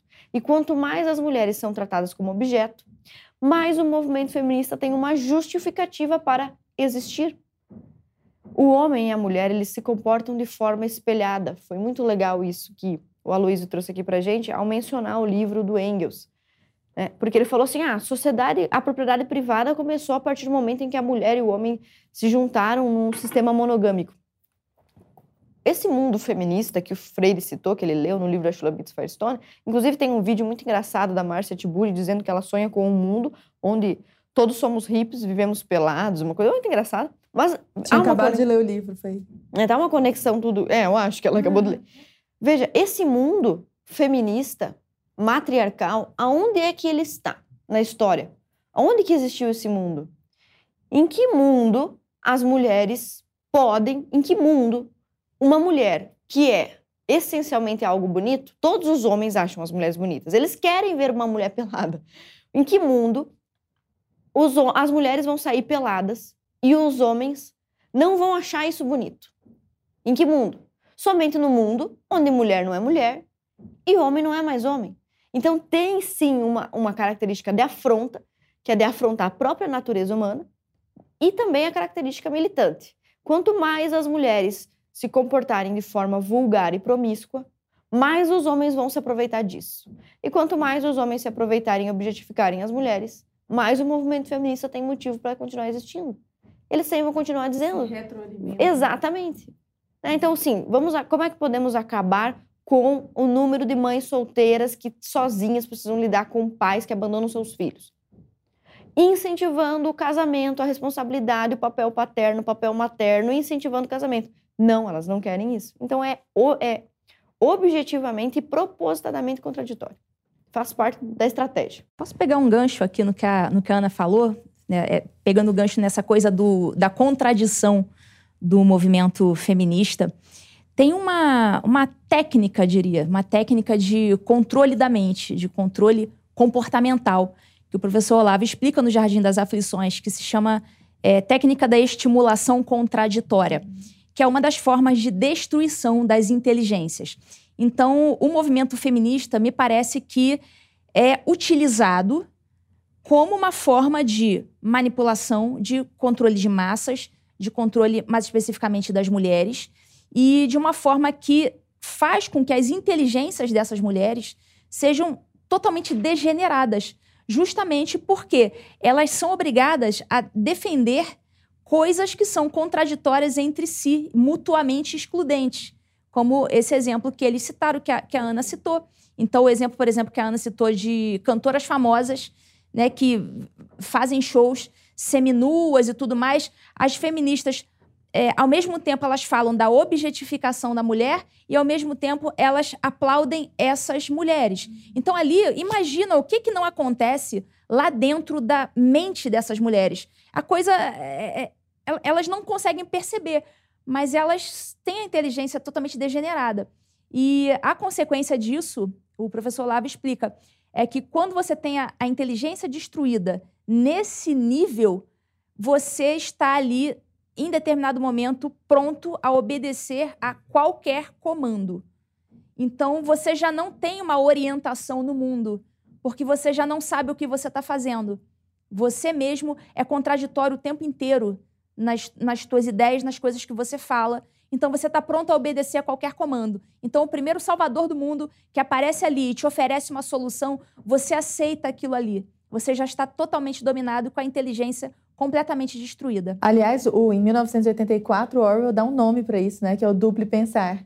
Se alguém que está aqui eventualmente não tenha lido 1984, leia. Porque é uma distopia. Aliás, dentro do, da nossa plataforma há, inclusive, comentários sobre isso, não há, Freire? Tem no Clube do Livro, é, tem o curso. Do Clube do Livro. Tem, tem. É, o... E se você tiver o plano acesso total, você vai acessar, inclusive, o Clube do Livro.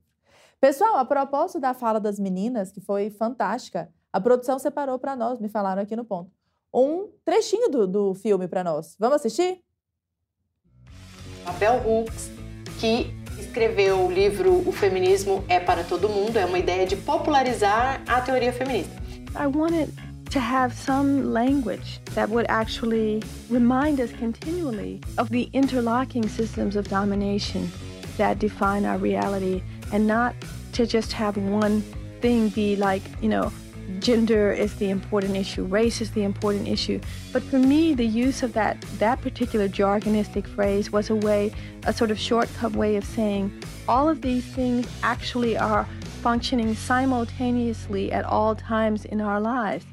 Crenshaw e Hooks partem do pressuposto de que a sociedade é formada por sistemas de opressão a vários grupos, como raça, sexo e classe social, que funcionam de formas diferentes. When I say intersectionality, I'm being quite literal. I'm, I'm referring to the idea that racism, sexism, classism, homophobia, ableism, ageism They're like deep grooves in our society. If you think of it as um, roads traveling north to south, east to west, and the traffic is the discrimination, the things that come rolling through. It's a dangerous place to live, to be near a highway or near an intersection where there's a lot of traffic. Some people live in intersections.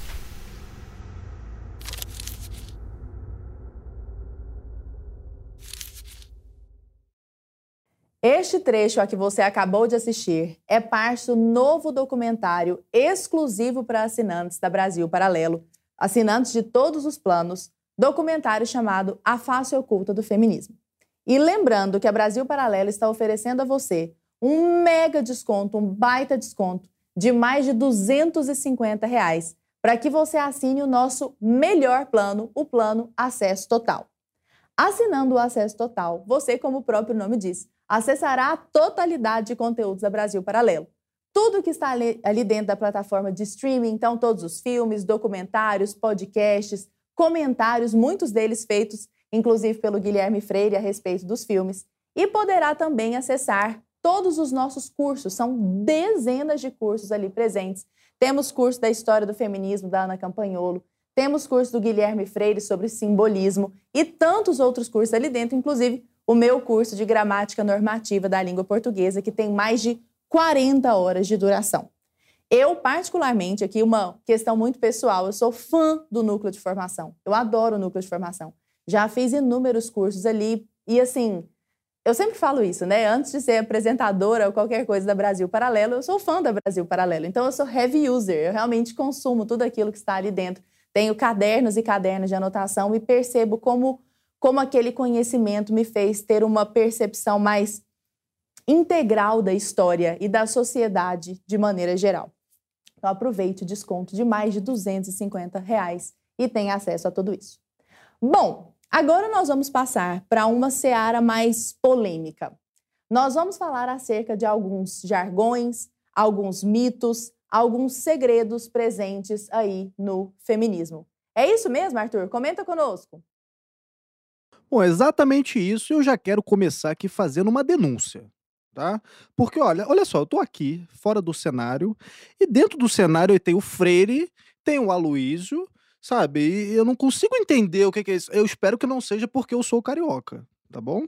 Mas vamos lá, olha, eu quero entender um pouco melhor a respeito principalmente desse lance do lugar de fala. Né? Por que, que homem não pode falar sobre feminismo? E a gente tem uma pergunta aqui que é do Rafael Ferreira. Eu vou ler para vocês. Qual é o real sentido do lugar de fala? Qual é o argumento por, por trás dessa ideia? Então eu quero pa passar essa pergunta aí para o Aloysio. Veja, esse negócio de lugar de fala eu acho, eu acho uma besteira, né? Isso é uma coisa que realmente não, não faz o menor sentido na minha visão. Porque é o seguinte, eu acho que a premissa que está por trás disso aí, que é falsa, é assim: você só pode falar ou opinar sobre o que quer que seja se você viveu aquela experiência. A experiência, no caso de ser mulher. Isso é falso. Por quê? Porque se nós somos humanos, é porque nós temos uma capacidade que chama abstração, que eu posso transcender os influxos imediatos dos sentidos. Então eu posso, nós, seres humanos, nós podemos fazer reflexões sobre questões que estão para além daquela nossa experiência imediata. Então, isso é uma bobajada. Eu acho que, na verdade, quando criaram esse negócio de lugar de fala, isso aí é uma ferramenta de manipulação psicológica. Para quê? Para, no momento em que a pessoa diz, você não pode falar nisso, porque você é homem, o cara, se ele não tiver muito seguro, da, não tiver muita convicção da situação, o que, é que ele vai fazer? Eu concordo, realmente, eu não vou falar não. Porque... Isso é uma coisa para travar a pessoa psicologicamente. Isso é uma besteirada. É, a teórica, não existe. A teórica feminista que concebeu esse conceito, que propagou esse conceito, ela, até, assim, você sabe que tem um discurso bonito, né, e o um discurso por trás. Aí, no livro dela, ela até tenta dar uma maquiada dizendo que você não está proibido de falar. mas você tem que falar do seu lugar. Então, se eu for falar sobre racismo, eu vou ter que dizer: olha, eu, Ana, tenho uma opinião sobre racismo que é essa, mas é claro que a minha opinião ela está pautada na minha posição, no meu lugar de, de fala, e eu sei e reconheço que sou branca, que sou privilegiada por isso. Então, você tem que justificar o lugar de onde você está falando. E no momento em que você se justifica do lugar de onde você está falando, mesmo que você possa opinar, você está desleg deslegitimando sua própria opinião. Então, se, se, fosse assim, ninguém poderia jamais defender os direitos da criança. Porque a criança Sim, nunca poderá coisa. falar por si mesma. É a mesma coisa. Uhum. Então, por exemplo, a abolição né, da escravatura, ela foi empregada e só poderia por pessoas que não eram escravas e que conseguiram ter empatia pelos oprimidos para lutar pela libertação deles, porque obviamente eles já não queriam ser escravos. E a menos que alguém de fora colaborasse com eles, eles não nunca, né? Não. Os escravos tinham força e número para reagir e ainda assim não conseguiam.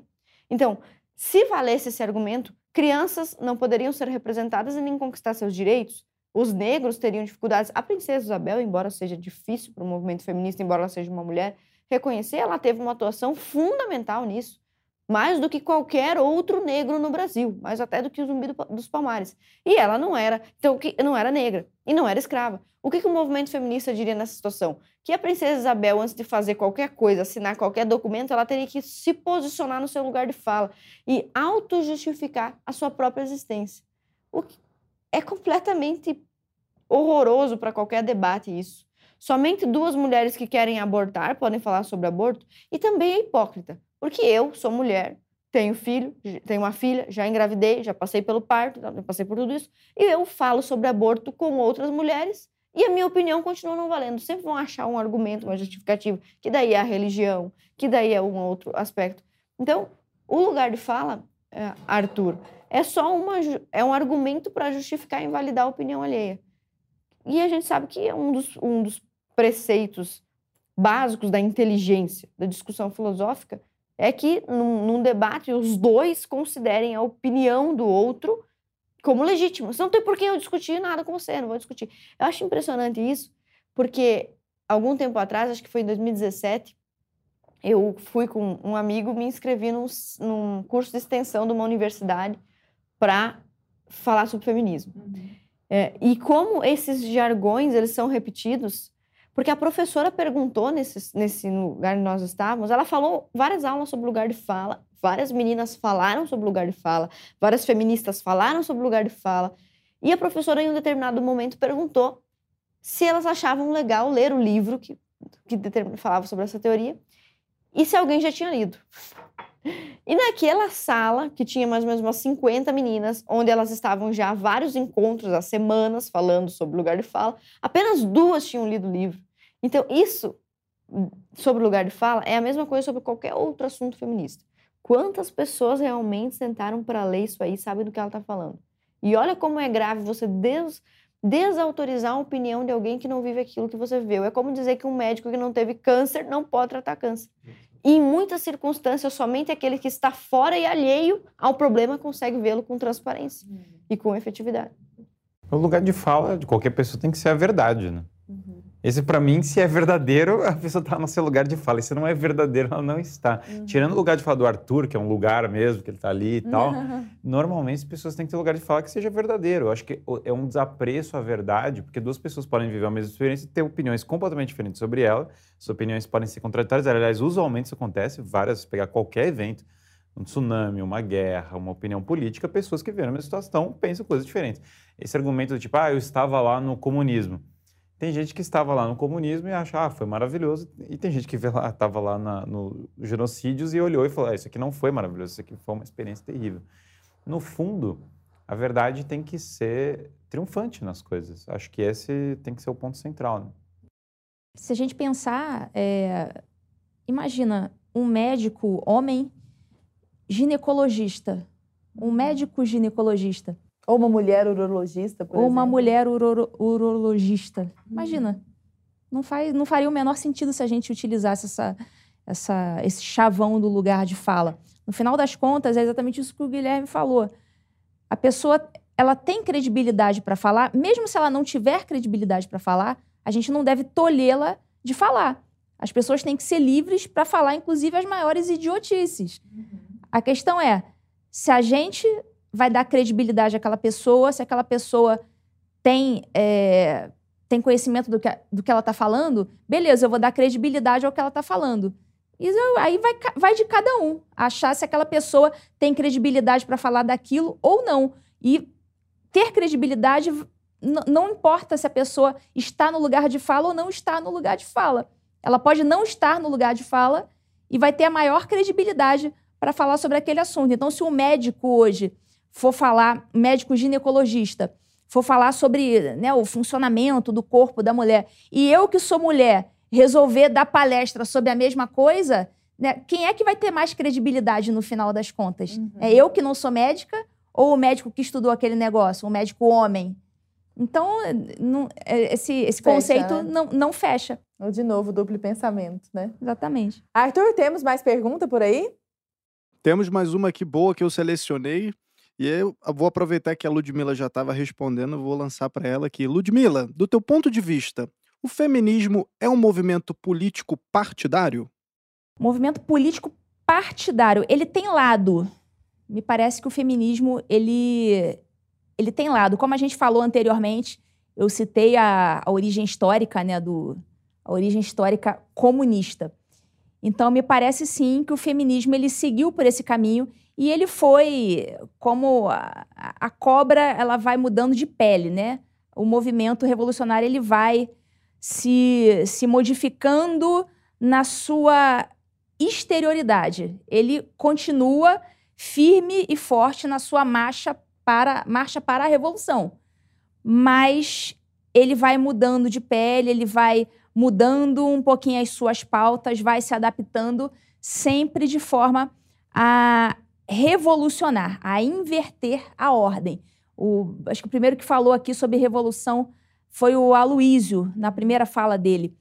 E então me parece que não é exatamente partidário, não tem exatamente um partido, mas é um movimento que faz parte do movimento revolucionário mundial, uhum. que está, é, obviamente, ligado ao espectro político de esquerda ou ao espectro filosófico do progressismo, digamos assim. Então, como ele tenta inverter, perverter a ordem das coisas, então, me parece que ele está vinculado, sim, a um espectro político. Não exatamente um partido específico, mas a um espectro político de esquerda, certamente. Uhum. Ô, Freire, recentemente eu, alguém printou, eu não tenho Twitter, mas alguém printou um tweet da Luísa Sonza, cantora brasileira, e eu quero trazer esse tweet para cá para a gente falar sobre liberdade sexual. Eu confesso para você que eu fiquei muito pensativa a respeito disso aqui. Ela escreveu assim, ó. Eu sou uma farsa. Sou piranha de internet. O famoso fogo de palha. É um oi meio fofo que a pessoa me dá e já imagino três filhos, um Golden Retriever e uma casa no Alphaville. Sou uma vergonha para todos vocês. Desculpa. Então, voltando lá no começo do it, eu sou uma far... eu sou uma farsa, sou só uma piranha de internet. Na verdade, quando eu vejo a pessoa me dando um oi fofo, eu quero uma casa no Alphaville, eu quero um, um, um sei lá, um, ela fala, já imagino três filhos, um Golden Retriever, uma casa na família, etc e tal. E aí, eu pensei, poxa, ela é um baita símbolo hoje dentro do Brasil, ao lado de outras cantoras, como a Anitta, por exemplo, e outras também, de do que nós, do que se chama cotidianamente de liberdade sexual. Então são mulheres muito livres, etc e tal, que de certa forma contrapõe, né, um pouco a esse a esse tweet que ela fez.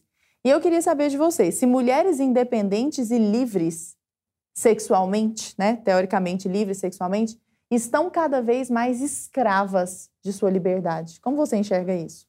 Bom, eu acho que a libertação sexual como um todo, né, isso homens e mulheres, ela tem bastante, ela tem várias consequências indesejadas.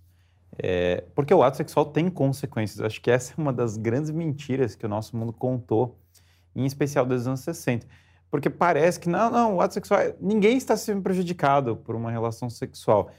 Se você isola um fato, é, você não tem como ter a dimensão de todas as consequências dele. Divórcio é um problema relacionado, em grande parte, a questões de é, sexuais. Muitos dos divórcios são por adultério. Muitas das crianças que crescem aos pais têm vários dos piores indicadores estatísticos. Isso é uma coisa que sumiram com várias estatísticas dessas, mas o fato é que nós sabemos que é associado é, drogas, crimes, várias coisas ao fato do menino crescer sem o pai, ao fato das crianças estarem sem os pais. Isso, obviamente, tem questões sexuais envolvidas. Todo o problema do aborto está associado a questões sexuais. É, há problemas de depressão, problemas psicológicos associados a problemas sexuais, instabilidade na vida social, produtividade no trabalho. Então, é óbvio que nós vivemos numa sociedade, fundamentalmente, que muitos dos nossos maiores problemas são relacionados a questões sexuais. Então, é claro que tem muito problema e existem consequências disso. O que parece que ela está expressando é a natureza humana, porque naturalmente as pessoas querem ordem e estabilidade na vida delas. Ninguém acorda de manhã e fala: Nossa, eu queria que a minha vida fosse um caos, eu queria que ela não tivesse ordem. Nós temos, todas as pessoas têm impulsos que não são os nossos impulsos racionais, são impulsos imediatos que nos afastam de um caminho virtuoso. No entanto, quando nós seguimos eles, é, se qualquer um seguir todos os seus impulsos mais baixos, a pessoa vai destruir a própria vida muito rápido. Qualquer pessoa aqui é assim, não tem nenhuma pessoa. Física nenhuma. e psicologicamente. Física e psicologicamente, o caminho é quase que imediato e em todas as paixões que a pessoa tenha. No entanto, as pessoas têm que olhar, pensar racionalmente e falar qual é o caminho que vai colocar minha vida em ordem. E quando as pessoas fazem isso, elas naturalmente vão se sentir inclinadas a querendo ter famílias e tal. Eu, eu nunca acordei de manhã e falei, nossa, que vontade de levantar e trocar uma fralda, que vontade de. Uhum. É, não, não, é assim que uma funciona. tarefa. No entanto, a minha família é a coisa mais natural da minha vida, é a coisa mais orgânica, a coisa mais elementar. Assim, você vê uma criança, você quer cuidar dela, você tem a sua esposa, você quer cuidar dela. Então, não, é, não há como abolir isso. Acho que isso é uma coisa para confortar as pessoas. Às vezes as pessoas olham o mundo também olhando do outro lado, né? não só o lado da pessoa que pensa pelo feminismo. Mas ela, tá, ela vê, ah, o mundo está muito caótico, é a crise social, é a crise da civilização, está tudo caindo. Sim, mas dois mais dois continua sendo quatro, e a natureza continua existindo e a realidade continua sendo a mesma. Não há, em última instância, como se abolir a família. Tem até uma frase no documentário, fala, a Judith Butler fala, não, esse mundo que nós criamos, né, ele é poderoso demais, vocês não tem mais como destruí-lo. É, sim, eu entendo que existe um establishment que, que banca isso, mas a natureza não vai mudar. Não vai acontecer. É, simplesmente o certo vai ser o certo. O que é, é e o que não é, não é. Acho que, em última instância, você pode tirar da sua vida a família, mas você não vai deixar de sentir a falta dela. Como uma antena, né? Tateando por algo ali, mesmo que a pessoa não saiba dar nome àquilo. Porque, no fundo, só para complementar, no fundo, no fundo, me parece que toda essa problemática se desenrola numa, por assim dizer, numa rede amarrada em três pontos que nós poderíamos chamar os, os nós existenciais das, da mulher. Primeiro é a maternidade. Esse é o grande nó existencial, é a vocação primordial.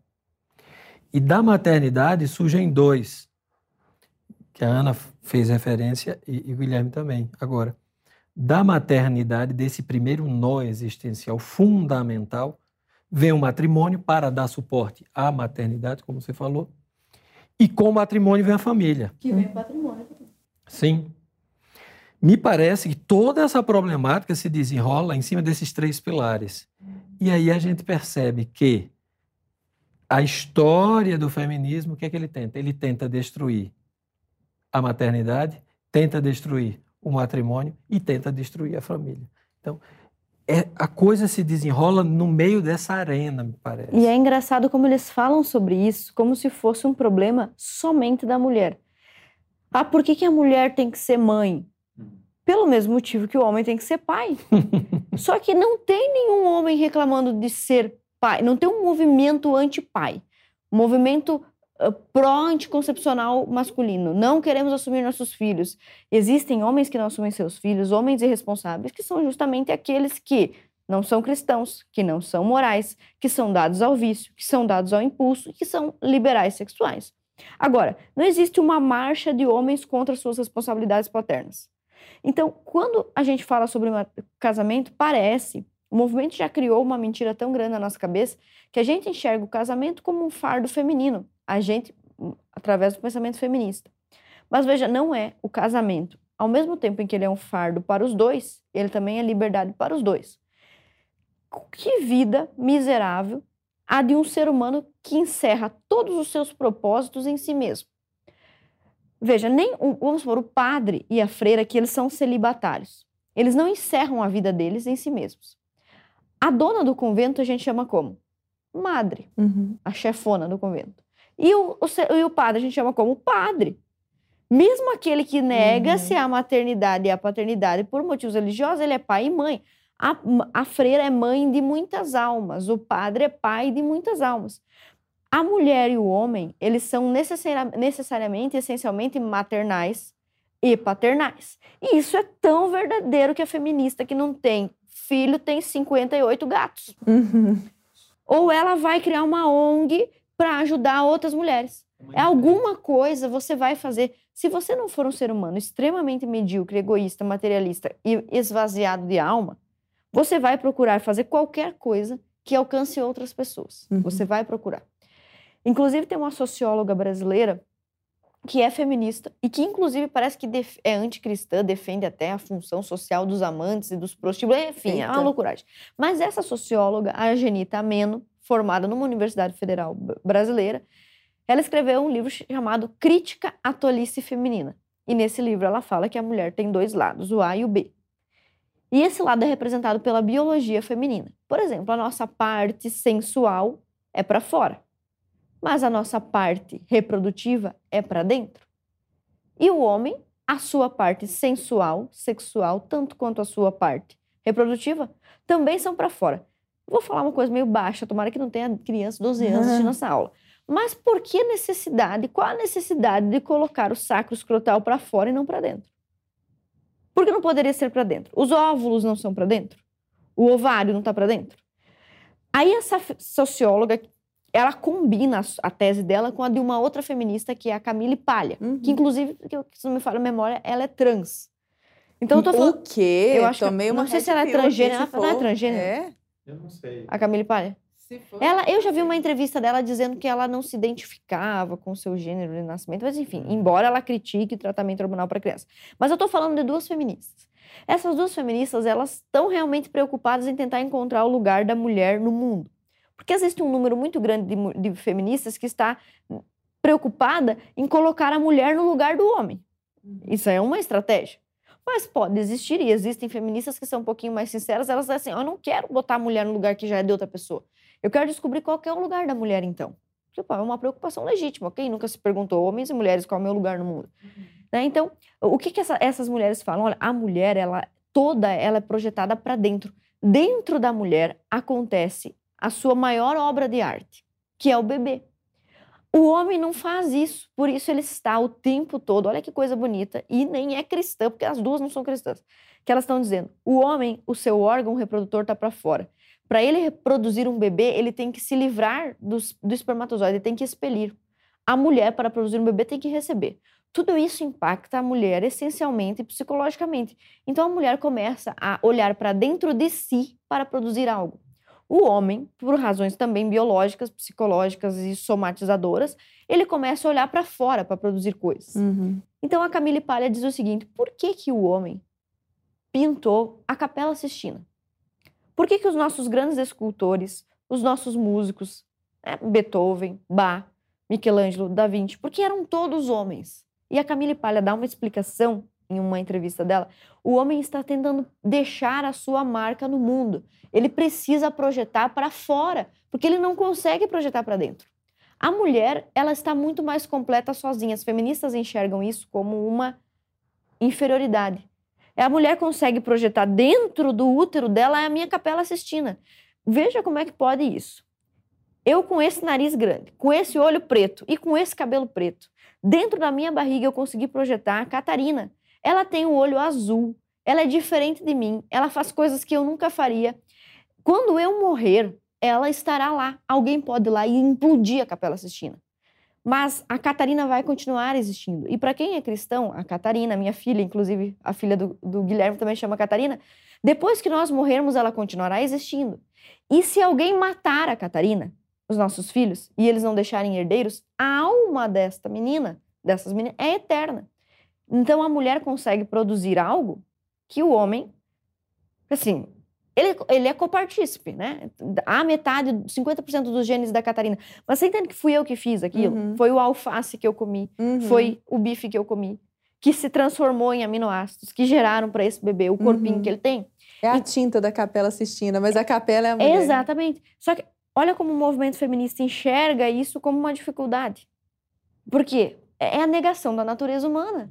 O homem participa de uma forma. Se o homem não está levando o bebê dentro dele, então sobra para ele uma outra missão. Tu não tem nada, tu não tá carregando esse peso. Quem já teve um bebê sabe, dói as costas, dá uma preguiça, um sono, Jesus amado. Quando foi votado o impeachment em Santa Catarina, eu estava grávida. Depois, pós-impeachment, que eu tive que assumir a liderança do partido, a Catarina tinha nascido. Eu, a minha maior preocupação no mundo era tentar aguentar o sono e o cansaço.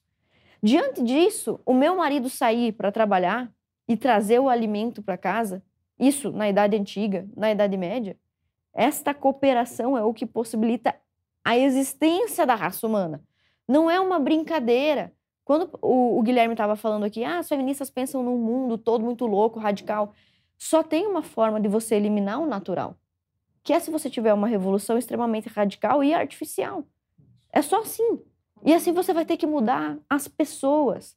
Isso que a Luísa Sonza está falando é assim, é alguma coisa que grita dentro de toda, de muitas mulheres. Eu- talvez não seja o fato de todas, mas eu já recebi no meu gabinete, eu já encontrei pessoas com 30, mulheres com 35, com 40 anos que me encontravam e choravam. Olha, eu li o teu livro tarde demais. Agora eu estou tentando fertilização in vitro, eu estou tentando tratamento de fertilidade e eu não estou conseguindo. Porque eu achei a vida toda que o que eu queria era isso. Eu. Então, não, Ainda bem que eu li a tempo. não tem problema você querer trabalhar. Só que assim, dentro do seu corpo existem, existe um destino. As que, a, que a Simone Beauvoir negava, a biologia não é um destino, é um destino. Ou você abraça ou você nega, mas alguma decisão você vai ter que tomar em relação ao seu destino biológico. Mesmo se você quiser trocar de sexo, eu quero trocar de sexo, ou seja, quero mutilar meu corpo para me parecer com uma pessoa de outro sexo. Você vai ter que tomar uma decisão com base no sexo que você tem. Então, a realidade grita em qualquer mulher. Desde a história da Grécia era assim: há uma diferença enorme entre a mulher solteira e a mulher casada. É como se fosse uma mudança de mentalidade. A mulher solteira quer conquistar o maior número de homens possível. A mulher casada quer que a solteira conquistadora não chegue perto do marido dela. E atrelado a isso está o matrimônio e há uma outra coisa, que é o patrimônio, que é o que justifica nós estarmos em uma sociedade patriarcal. Por que, que nós não estamos numa sociedade matriarcal? Pense nisso. Por que não são as mulheres que lhe dominam na, hierar- na hierarquia ou na autoridade? Por que, que nós não temos? Cadê as sociedades matriarcais? Onde é que elas estão? O que, que estão propondo para a gente? É uma sociedade matriarcal? Como é que funciona? Qual é a explicação? Vai funcionar como isso? Alguém tem como explicar? A Luísa Sonza vai me explicar? Vai ser como essa sociedade? Quem vai sustentar os filhos? A comunidade? O Estado comunista? Se a gente vai destruir o que a gente tem, a gente vai botar o que no lugar? Aloísio, vou fazer uma pergunta abrangente para você sobre ideologia de gênero. Eu já ouvi essa expressão há muito tempo, há muitos anos, e quando eu ouvi a primeira vez, falei: esse povo é tudo louco. Isso é tudo uma teoria da conspiração desse povo de direita maluco aí que não tem nada a ver. E eu tenho certeza de que para a maioria das pessoas que escutam isso pela primeira vez, sem nunca terem ouvido nada assim, miseravelmente parecido com isso aqui, as pessoas vão pensar isso também. Então eu quero saber de você, primeiro, se ideologia de gênero é um fato ou é uma, se isso está em livro, se isso existe mesmo, ou se é uma conspiração delirante de uma direita maluca conservadora. E se, havendo de fato, essas pessoas que defendem a ideologia de gênero estão genuinamente preocupadas com o combate à discriminação. É, Primeiro, quem defende a ideologia de gênero não chama ideologia de gênero. Esse é o primeiro detalhe. É teoria de gênero, que não é teoria. Então, eles não gostam muito desse termo, ideologia. Quando nós dizemos ideologia, eu sempre gosto de, de ir na raiz da palavra eh, e pegar a acepção que o próprio Karl Marx deu para a ideologia, né? A ideologia. O Karl Marx dizia que a ideologia é um Ideenkleid, é um vestido de ideias. Ou seja, é um discurso de justificação camuflado para encobrir um propósito que subjaz ali, escondido. Isso é ideologia. Então, quando nós dizemos ideologia de gênero, nós estamos sinalizando que, em sendo ideologia, ele tem um discurso para o povão e o discurso da coxia. O discurso interno é o que está nos livros. Que ninguém lê. Que ninguém lê. Esse é o ponto. O discurso do povão é o que está na grande mídia, é o que está na cultura, é o que entrou no sistema educacional, está nos livros didáticos. Então, esse é o primeiro ponto. Quando nós falamos ideologia de gênero, nós estamos sinalizando que ó, isso aqui tem uma malandragem aqui embaixo. É algo que eles estão dizendo, mas está desconectado da realidade. Esse é o primeiro ponto. O segundo ponto que eu acho muito interessante assinalar é que, se você chegar em qualquer local, eu faço isso muito nas, nas palestras que de vez em quando eu dou, eu faço sempre uma, uma pesquisa muito interessante. Eu digo assim: quem daqui sabe que esse negócio que a gente chama de ideologia de gênero foi um negócio gestado pelo movimento feminista e não pelo o LGBT, pela militância gay? Ninguém sabe. Todo mundo acha que foi da militância gay. Ninguém sonha que aquele negócio que o pessoal abomina, muita gente. Ideologia. Não, isso aí foi gestado a duras penas pelas feministas. Isso é muito curioso. Quando é que há uma virada? Quando é que a militância gay toma para si a agenda de gênero? Ou seja, quando é que essa agenda de gênero é incorporada à militância gay? Foi num evento, numa conferência que eles fizeram em Yogyakarta em 2006. Mas veja, a agenda de gênero vai para a plataforma mundial em 95 com a Conferência de Pequim, que foi a Conferência da Mulher.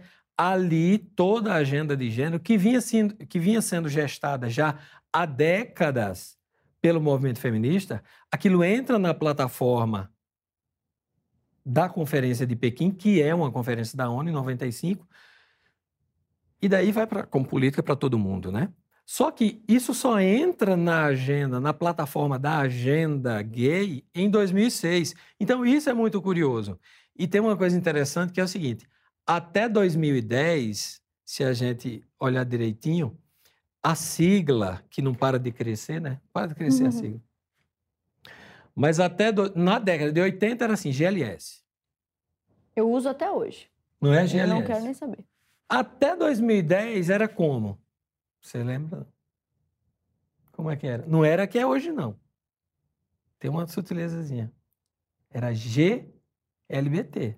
Lembra? Uhum.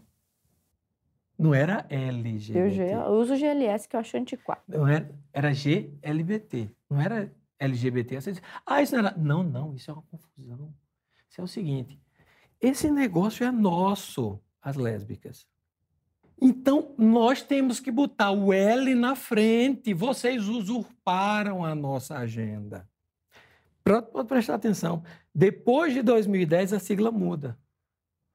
Isso é briga interna é briga da galera. Mas isso daí sinaliza o quê? É cobra engolindo cobra, esses caras. Por quê? Porque é do movimento revolucionário essa destruição. Nunca terminar a revolução. É isso. Não pode, porque se acabar, deixa de ser revolucionário. Né? Então, essas considerações são bem curiosas e bem, bem interessantes, porque quem está de fora não presta atenção nessas coisas. E isso tem um valor. Agora, especificamente em relação à ideologia de gênero, como eu falei no começo, é a ponta de lança, é a crista da onda de uma história de pelo menos 200 anos, como a gente sinalizou. O documento fundador é o livro da Mary Wollstonecraft, do movimento feminista, né? É um livro da Mary Wollstonecraft, A Vindication of the Rights of Women, 1792, que é o pessoal chama as protofeministas, né? Ela já dizia nesse livro, olha quanto tempo, que se educar, se a escola pública mista, obrigatória, compulsória, mista, importante, meninos e meninas na mesma, sala, ensinasse o mesmo conteúdo aos meninos e às meninas, elas e eles seriam Sim. iguais. Essa é a tese do John Money. Também. Essa é a tese do John Money.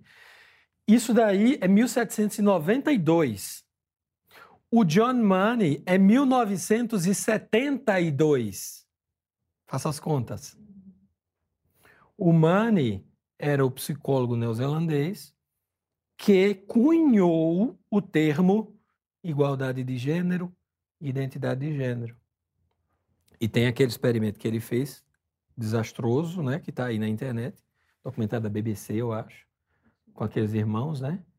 Desgraça da família. Não, comenta para nós rapidamente a O- respeito. Eu sei o- que muita gente não conhece. É, um, um casal teve lá dois filhos gêmeos, né?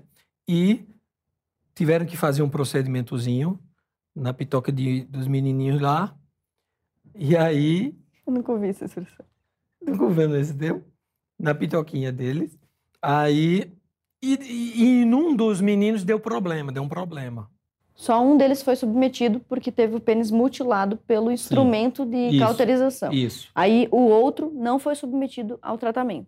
Que a mãe Isso. ficou com dó. Isso. Só eu não vou fazer porque já mutilei um Já filho. deu errado aqui. Seis meses depois, aquele filho que não havia sido submetido à cirurgia apresentou melhora naturalmente. Isso. Curou-se do que parecia ser uma fimose. Isso. E o outro tava o problema. E o outro estava mutilado. O sentimento de culpa começou a, a metralhar os pais, porque Isso. eles mesmos escolheram submeter o filho ao procedimento. Na mesma época surge a solução perfeita, que é o John Money na televisão dando entrevista dizendo qual é, eu tenho uma solução, veja. Esse negócio de sexo, o menino só se comporta com o menino por causa da criação. Se você educar uma criança, mesma tese da Mary Wollstonecraft, 1792. Se você educar uma criança, se um, educar um menininho como menina, ele vai ser menina. Ela ouviu aquilo desesperada, o casal, né? Procurou e fizeram o experimento com, com, com, com a criança. E aí foi um desastre, né? Cresceu ele. Depois mudou para Brenda, era Brian, se eu não me engano, o nome dele. Bruce Brian, né? Mudou o nome para Brenda, mas ele, algo dentro, começava. E, e assim, era não comente com ninguém, não diga nada a ele, mas botava vestido e sempre havia uma, uma insatisfação do menino. Chegou por volta dos 15 anos, os pais não aguentaram, contaram. Aí foi um, desastre. Um um pesquisador, inclusive, essa é a importância do contrassenso na universidade. O, o pesquisador, do- o Dr. John Money, na Universidade Hopkins, ele tinha um grande inimigo, um adversário, que era o Dr. John Diamond. Jo- Eu não sei se o primeiro nome dele era John, mas era Diamond o segundo. O, o Dr. Diamond tinha, vivia em conflito com ele. Então, olha a importância de você ter disputa na, na universidade. E ele resolveu procurar esse- esses gêmeos, porque o Dr. John Money publicou sobre esse caso. Para você ver que não é teoria da conspiração, existe um livro em português publicado por ele, John Money, chamado Papéis Sexuais. Neste livro, lá pela página 90, há a descrição desse caso, que ele chama de caso João e Joana, onde o João virou Joana e ele disse que foi um caso bem sucedido. Depois, o, a Brenda, que já havia virado Brenda, que voltou a se chamar David, se cometeu suicídio, o Isso. irmão em overdose também morreu, especula-se que foi suicídio, e os pais alcoólatras, esquizofrênicos, destruiu a família toda. Outro pesquisador, olha, veja como a importância de ter vários pesquisadores sobre o mesmo tema. Dr. John Cola Pinto, não é, engra é engraçado Uhum. ele ter esse nome para falar sobre esse assunto, mas o Dr. John Cola Pinto escreveu um livro que está publicado em, em português chamado Sexo Trocado e fala sobre esse caso com detalhes.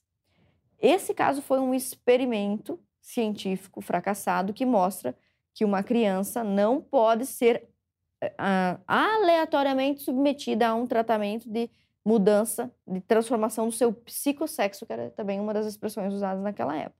né? Então, eh, esse Claro, claro que um único experimento não encerra a questão, a gente precisa ser honesto, né? Um único experimento não encerra matemática. Mas esse experimento mostra o quê? A sanha científica, né, é, sem ética, e como movimento, qualquer movimento feminista, qualquer movimento político, qualquer movimento político partidário, ele está disposto a usar da ciência de forma antiética para tentar comprovar mentiras. É importante deixar isso claro. O movimento feminista fez isso inúmeras vezes, a ideologia de gênero faz isso, outros movimentos que estão por aí fazem isso. Então, outro dispositivo de mentira utilizado pelo movimento feminista foi para a aprovação do aborto na Suprema Corte americana em 1973. Eles usam de muitas mentiras. Então, assim, é muito importante deixar isso claro. Várias pautas do movimento estão cheias de mentiras, não somente de faces ocultas, mas de mentiras deliberadas também. É. Arthur, meu querido, o pessoal deve estar em polvorosa aí. Tem alguma pergunta para nós?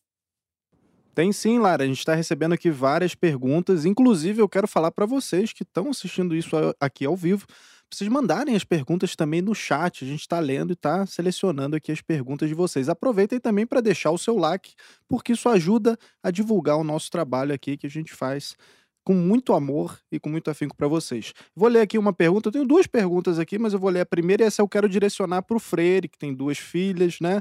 Quero ver como é que o Freire se sai dessa, ó. Minha filha tem se manifestado a favor do feminismo. Como devo proceder? Quem viu essa pergunta aqui foi a Sandra Ataíde. Vamos lá, Freire.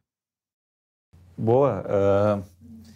Bom, eu acho que o melhor modo para proceder em qualquer situação dessas é que fique tudo muito claro, na verdade. Eu, tinha, eu tive, na verdade, uma experiência boa com essas coisas no colégio. Eu via muitos meninos, teve um período, anos atrás eu dava aula para colégio e via muitos meninos saindo do colégio e entravam na faculdade. E aí eu comecei a perceber uma certa porcentagem de meninos que se perdiam na faculdade, que saíam, ficavam piores, e outros que continuavam com a cabeça sã na faculdade, apesar das dificuldades.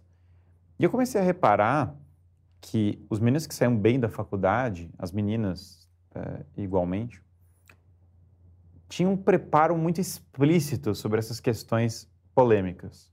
Muito explícito. Eles tinham muito claro, assim, o que é o movimento feminista, para onde o feminismo está indo, quais são as pautas. Tem uma certa. Não precisa ser num nível acadêmico, como nós falamos, mas eles tinham uma certa clareza, né? Eram pessoas que sabiam, pelo menos, refutar os argumentos básicos dessas coisas. E isso eu reparo porque muitas pessoas pensam há uma desvalorização. O Brasil é um país muito é, sentimental nas coisas muito intuitivo. E falam, não, é uma questão sentimental, seu amigo. Não basta para certas questões a pessoa só ter bom sentimento e ter uma proximidade com os filhos, que é uma coisa ótima. Aliás, é, é, eu diria que isso é, na verdade, a base. Tem que ser próximo dos filhos, tem que ter uma boa relação com eles e tem que se dar bem com os filhos.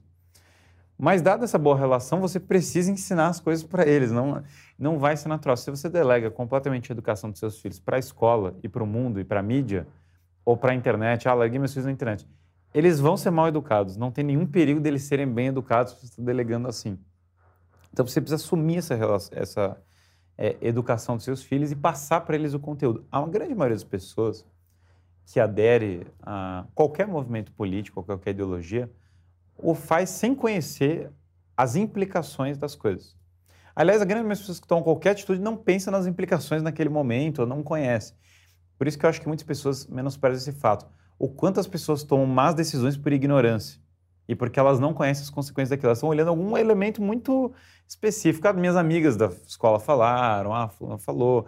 Eu não quero, uma pauta muito legítima, eu não quero que as mulheres sejam abusadas, que se tem uma coisa que é clara e que tem que ser defendida, é que as mulheres não podem ser agredidas, abusadas. Isso é absolutamente coerente. Por causa disso, a pessoa acaba sendo seduzida por outras ideias. Então, eu acho que com relação com a relação com os filhos é muito simples, na verdade. a Hannah Arendt falava de maneira fantástica que a crise da educação envolve autoridade, religião e tradição. O que, que, é isso? Basicamente, religião é religar a pessoa a por que você está aqui. Se, se o seu filho não entende qual, qual o motivo, por que ele está vivendo nesse mundo, qual o sentido da vida dele, ele vai ter uma dificuldade muito grande em ter um bom caminho na vida. Se ele não conhece a tradição que foi passada do passado, porque a Hannah Arendt fala, você pode até não ser conservador na política, mas na educação é impossível não ser, porque a educação é por conservadorismo, a educação é preservar o legado do passado. Se você preserva esse legado, você consegue, portanto, estar preparado com as respostas do passado. É aquilo que a gente está falando, o documentário tem muito dessa função de passar a história do feminismo para que a pessoa entenda, consiga se situar. E tem que ter autoridade. E a autoridade decorre de uma vivência das coisas, que a pessoa tenha propriedade. Então o pai tem que se preparar para poder lidar com essas questões.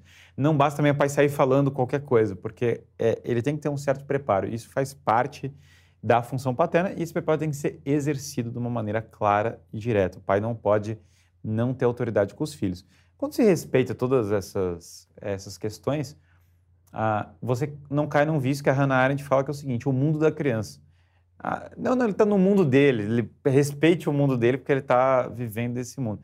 Não existe o mundo da criança, existe o mundo adulto, que é, na verdade, o um mundo real, que não tem um, um, segundo, embora a criança tenha que ser preservada a infância dela e ela que ela brinque, outras coisas. Isso não é o que a Hannah está chamando de mundo da criança. Ela está dizendo o seguinte, se você não tem ferramentas para lidar com os problemas reais do mundo e em algum momento você não adquire elas, você vai ser prejudicado, o mundo vai vai passar por cima de você. Então você precisa dar essas ferramentas para os seus filhos. Eu acho que a educação dos filhos não é uma coisa. Eh, como a gente tem. É, nós somos muito ausentes na paternidade, muito ausentes na maternidade, nós temos poucos filhos, nós não lidamos mais com essa experiência. Nós temos muita insegurança com tudo isso. E também por causa do movimento, todos os movimentos que são contra a paternidade e a maternidade, a gente pensa, ah, mas será que eu consigo? Será que dá? Será que é possível? Na realidade, a responsabilidade pessoal, a paternidade e a maternidade são extensões da responsabilidade pessoal. Se uma pessoa vive uma vida perfeitamente madura e centrada, ela consegue educar bem os filhos. Nós temos no Brasil é, uma geração de senhorias do interior que, na sua. É, não tinha uma, tinha uma ausência de conceitos metafísicos, educaram muito bem os filhos, educavam os filhos com uma uma coerência muito grande independente disso, porque tinha uma visão religiosa, tinha uma visão é, moral muito clara, tinha um norte para ser passado. Então, acho que é uma, uma é, essa preocupação ela tem que se manifestar num esforço educacional completo, né? Uhum. Como você vê isso, Lude? Eu não tenho a experiência que o Guilherme tem, porque eu não tenho filhos e nem filhas, como é o caso do Guilherme. Mas eu observo esse fenômeno da, da orientação como sendo é, fundamental. E observa o seguinte: eu estava, enquanto o Guilherme estava falando, a cabeça estava aqui maquinando um exemplo que grita para mim, sempre gritou, a respeito de como as nossas crianças não estão sendo treinadas para enxergar a realidade que está na frente delas. Como os nossos olhos estão sendo treinados desde o início a negar o que nós estamos vendo. E eu pensei num exemplo que agora se tornou extremamente popular, que é o exemplo do, do cantor, ou como dizem por aí, da cantora Pablo Vittar. É. E eu pensei o seguinte: as pessoas estão chamando o Pablo Vittar. Pablo é um nome masculino, agora adentrando na sua seara aí de, de conhecimento. Pablo é um nome masculino mas parece que até mesmo, não sei se com a intenção de, de chegar ao extremo da humilhação linguística, já estão chamando de a Pablo.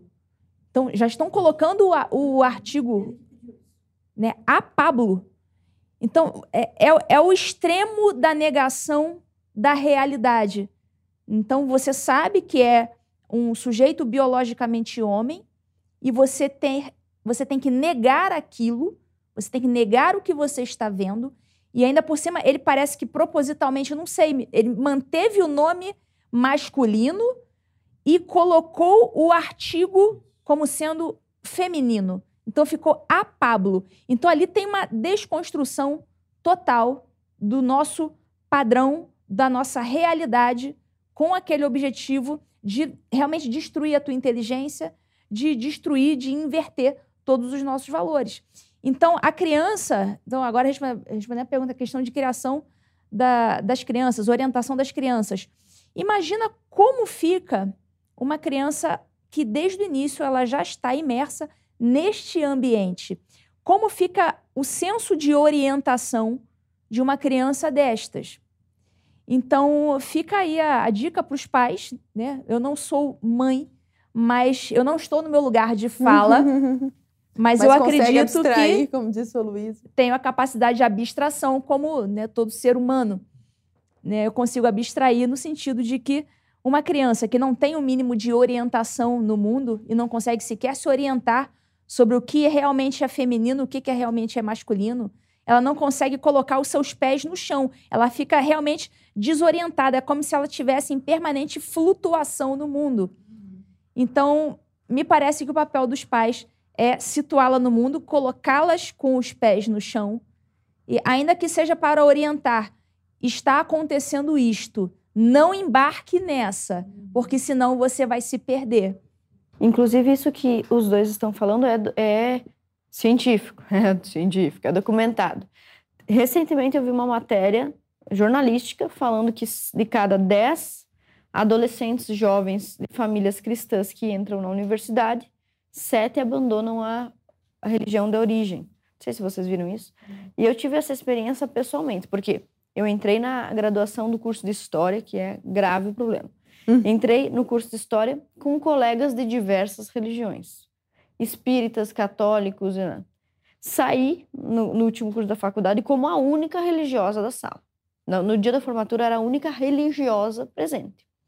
Depois eu fui para o curso de mestrado. No curso de mestrado, que já é um level 2, segunda, terceira fase do videogame, uhum. na minha sala eu já entrei como única, única cristã do curso. E isso não é apenas uma cogitação minha, porque houve um embrólio, teve um processo judicial, briga com a professora, e eu aleguei injustiça que a professora estava me perseguindo por eu ser cristã, e os colegas, em defesa da professora, fizeram uma carta, que foi publicada nos autos do processo, dizendo o seguinte: olha, embora não exista nenhum cristão na nossa sala, há pessoas de diversas filosofias religiosas, filosofias espirituais. Uma coisa assim, nem a palavra religião eles conseguiam usar direito. Então, filosofias, né? Então, como é que pode num país onde 85% da população é evangélica ou católica, eu estar em um lugar onde menos de 10% é, é cristão. Então, você veja, há sim, essa preocupação dessa mãe, ela é legítima. Há uma graduação. E assim, estatisticamente não sei porque eu não fiz essa pesquisa. Mas empiricamente eu posso dizer que essa graduação é quanto mais tempo em escola, escolarização formal, mais tempo longe da identidade da raiz familiar. Isso. Porque o sistema educacional foi tomado. Porque, volto a dizer, nós não podemos perder de vista que nós estamos falando de, do movimento revolucionário. E o movimento tem uma agenda revolucionária, que, onde essas várias correntes entram, ora se ajudam, ora brigam, aquilo.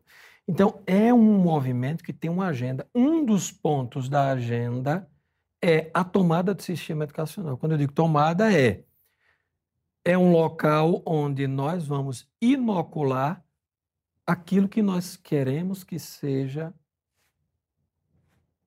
eh, inoculado, né? Isso tem uma história.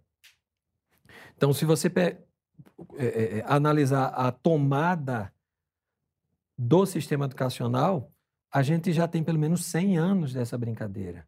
Então, por exemplo, no início do século XX, a escola, ali na, na, nos Estados Unidos, a escola deixa de ser o local do aprendizado e passa a ser o local da transformação social. Aí vem o John Dewey e tal local da, da, da, democracia, o local da cidadania. Veja, é da formação crítica. Formação crítica. Aí já vem o pessoal da, da, da Frankfurter Schule, da, uhum. da, escola de uhum. Frankfurt, né? Já um ali na década de 20. A escola de Frankfurt, a gente pode esquecer, é em 23 que cri, foram, foi criada.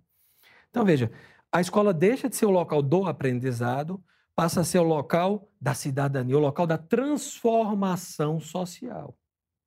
É o local da socialização. Aí o pai chega, paga 5 mil reais. O menino não aprende nada. Nós estávamos começando ali, 13 anos analfabeto, né? Mas está socializando. Mas o que é isso?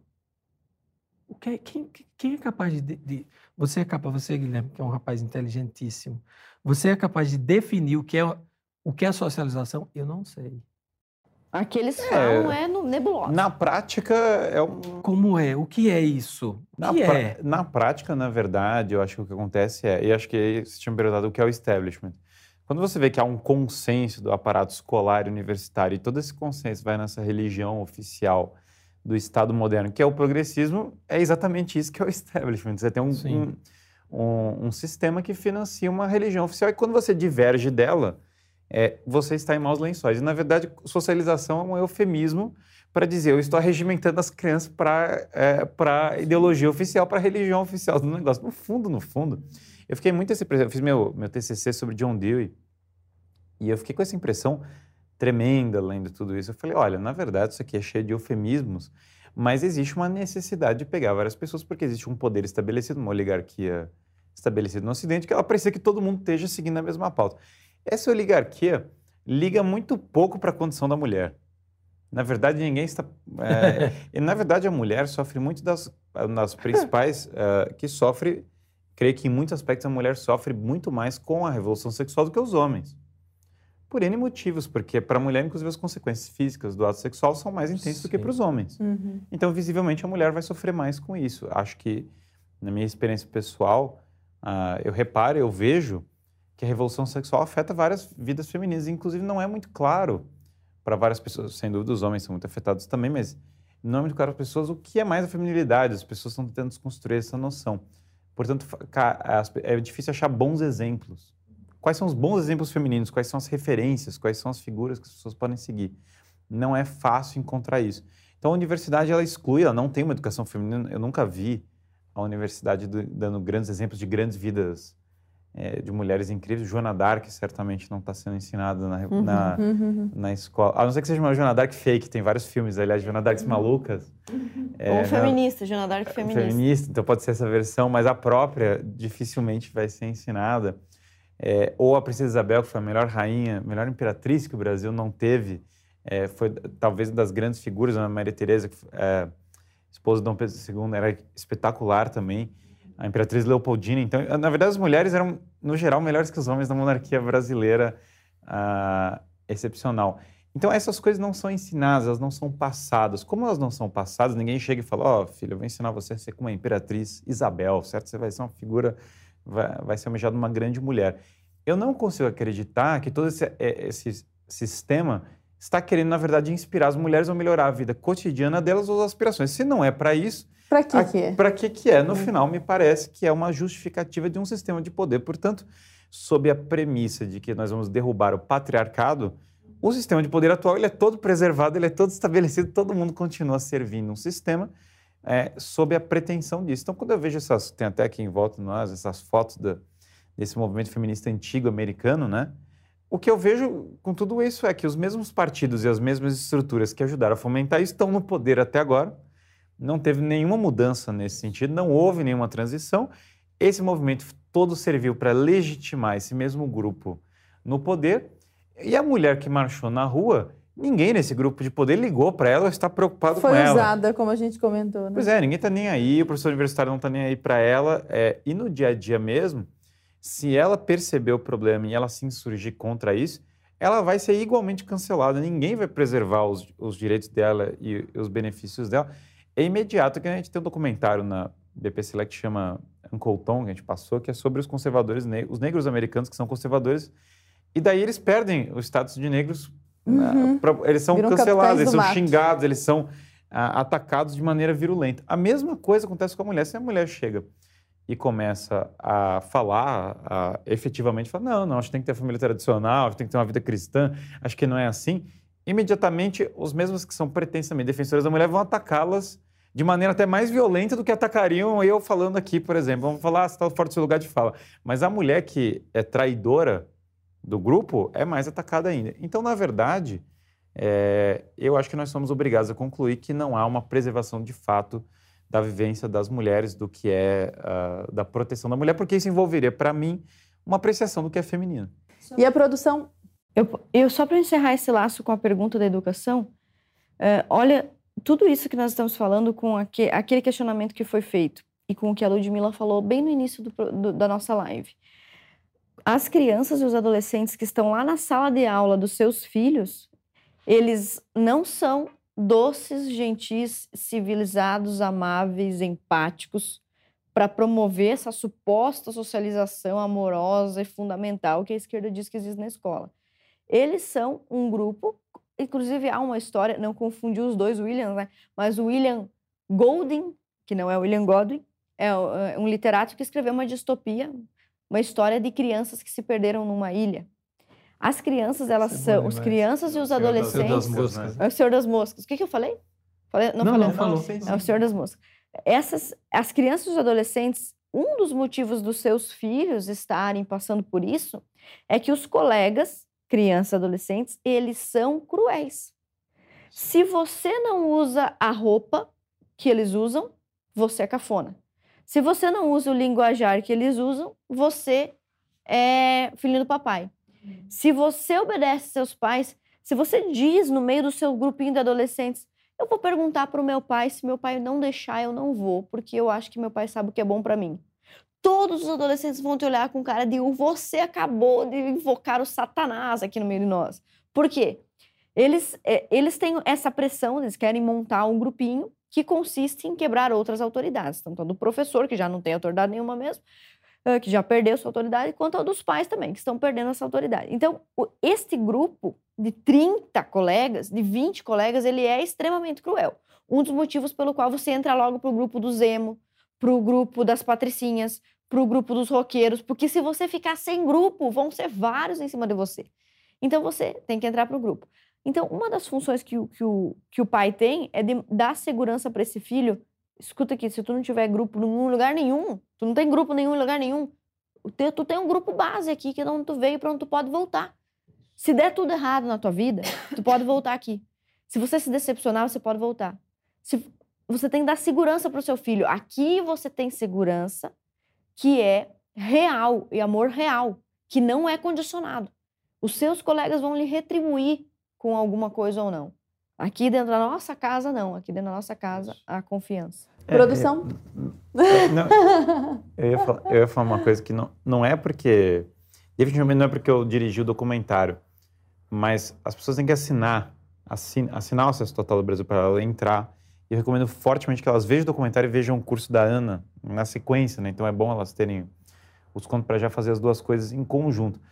Porque é muito importante conhecer essa história, começo, meio e fim. Nós estamos falando aqui na, na live e, e, e certamente vai ter vários conteúdos. Mas eu acho que se a pessoa não para para estudar isso, é muito difícil passar para uma criança, para o jovem, é, esse conteúdo. Alguém vai ter que passar, vai ter que de algum modo mastigar. O documentário, no fundo, ele é um modo simplificado de você poder passar isso. Né? Vamos falar assim, ah, Guilherme, você é homem, está falando isso. A, a roteirista do documentário é mulher, montadora é mulher, a locução é mulher, tá, tá cheio de mulheres, diretora de arte mulher, até fizeram um, um post de e-mail todas as mulheres da equipe, a Ana é entrevistada, é, as mulheres estão fazendo uma coisa. O, o, a questão é, e que estão no documentário ah, não é simplesmente só porque elas são mulheres, estão porque elas são mulheres que são boas e estão falando coisas é, boas, o que faz toda a diferença, porque não, não, as pessoas não devem ser julgadas por aspectos acidentais, mas pela essência delas. Mas eu acho muito importante as pessoas estudarem, pegarem esse conteúdo, porque é, acho que é uma oportunidade que eu, independente se eu não tivesse aqui, se eu não tivesse tivesse fora, não estou no Brasil Paralelo, não estou fazendo nada disso, eu estaria recomendando que as pessoas se informassem nisso. Né? Maravilha. Posso chamar? Falar com a produção? Ok, beleza? produção, querida, roda para nós mais um trecho do nosso documentário, falando nele. Gênero, que antes significava a qualidade da palavra, o sol é masculino, a lua é feminina, agora passa a significar a identidade sexual da pessoa conforme a sua própria escolha. Porque família não é mais a família tradicional que a gente conhece: homem, mulher, mãe, pai, filhos. Eles atacam de tal maneira que eles não querem mais que exista o dia dos pais ou o dia das mães. É o dia da família. Cada vez mais as discussões elas ganham um viés político, ganha uma narrativa política e é apresentada sem contestação. Então as pessoas elas absorvem essas ideias e elas não percebem que elas é, estão sendo influenciadas. As teorias que saíram destas segunda e terceira onda, principalmente da terceira onda de feminismo, é existente e está vigente na sociedade. A gente entrou numa lombra dos 90 para cá de se colocar numa posição defensiva de dizer não, não, a gente não quer destruir família nenhuma, não. A gente só quer amar. Né? Ou não, não, a gente tem nada a ver com promiscuidade, não. A gente até casa, a gente até tem filhos, a gente até constitui família. E isso é de um retrocesso político violento. Violenta a história dos ganhos e lutas feministas na América Latina. Então cabe a radicalização nossa também de afirmar com todas as letras o que é uma estratégia política crítica antissistêmica. Ah, porque vocês querem destruir a família? Sim. Queremos. Você sabe que não existe mulher, que é um, é um símbolo, e como todo símbolo é unitário, é autoritário, é impositivo. Né? Mas a gente usa esse símbolo mulher para construir uma agenda unificada de luta é, e a partir daí avançar em uma determinada agenda. Novo Homo sapiens sapiens, como será o corpo dessa nova espécie é bastante hipotético e é, abre amplas possibilidades. Por exemplo, será que nós nos fundiremos com máquinas? Talvez vocês podem estar pensando, ai, ah, não, isso não é possível, a gente se fundir com máquinas ou algo do tipo, virarmos algo como se fosse um ciborgue.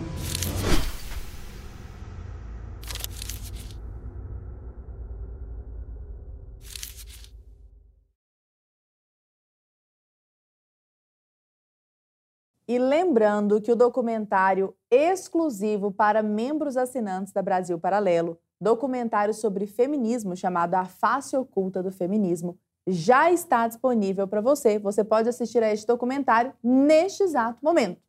Lembrando também que o melhor plano da Brasil Paralelo, mais completo de todos, plano chamado Acesso Total, está com desconto de mais de 250 reais para que você possa ter acesso a todo o conteúdo da Brasil Paralelo, desde o streaming até os cursos do nosso núcleo de formação. Então, não perca essa oportunidade. Eu espero muito que você entre no plano Acesso Total.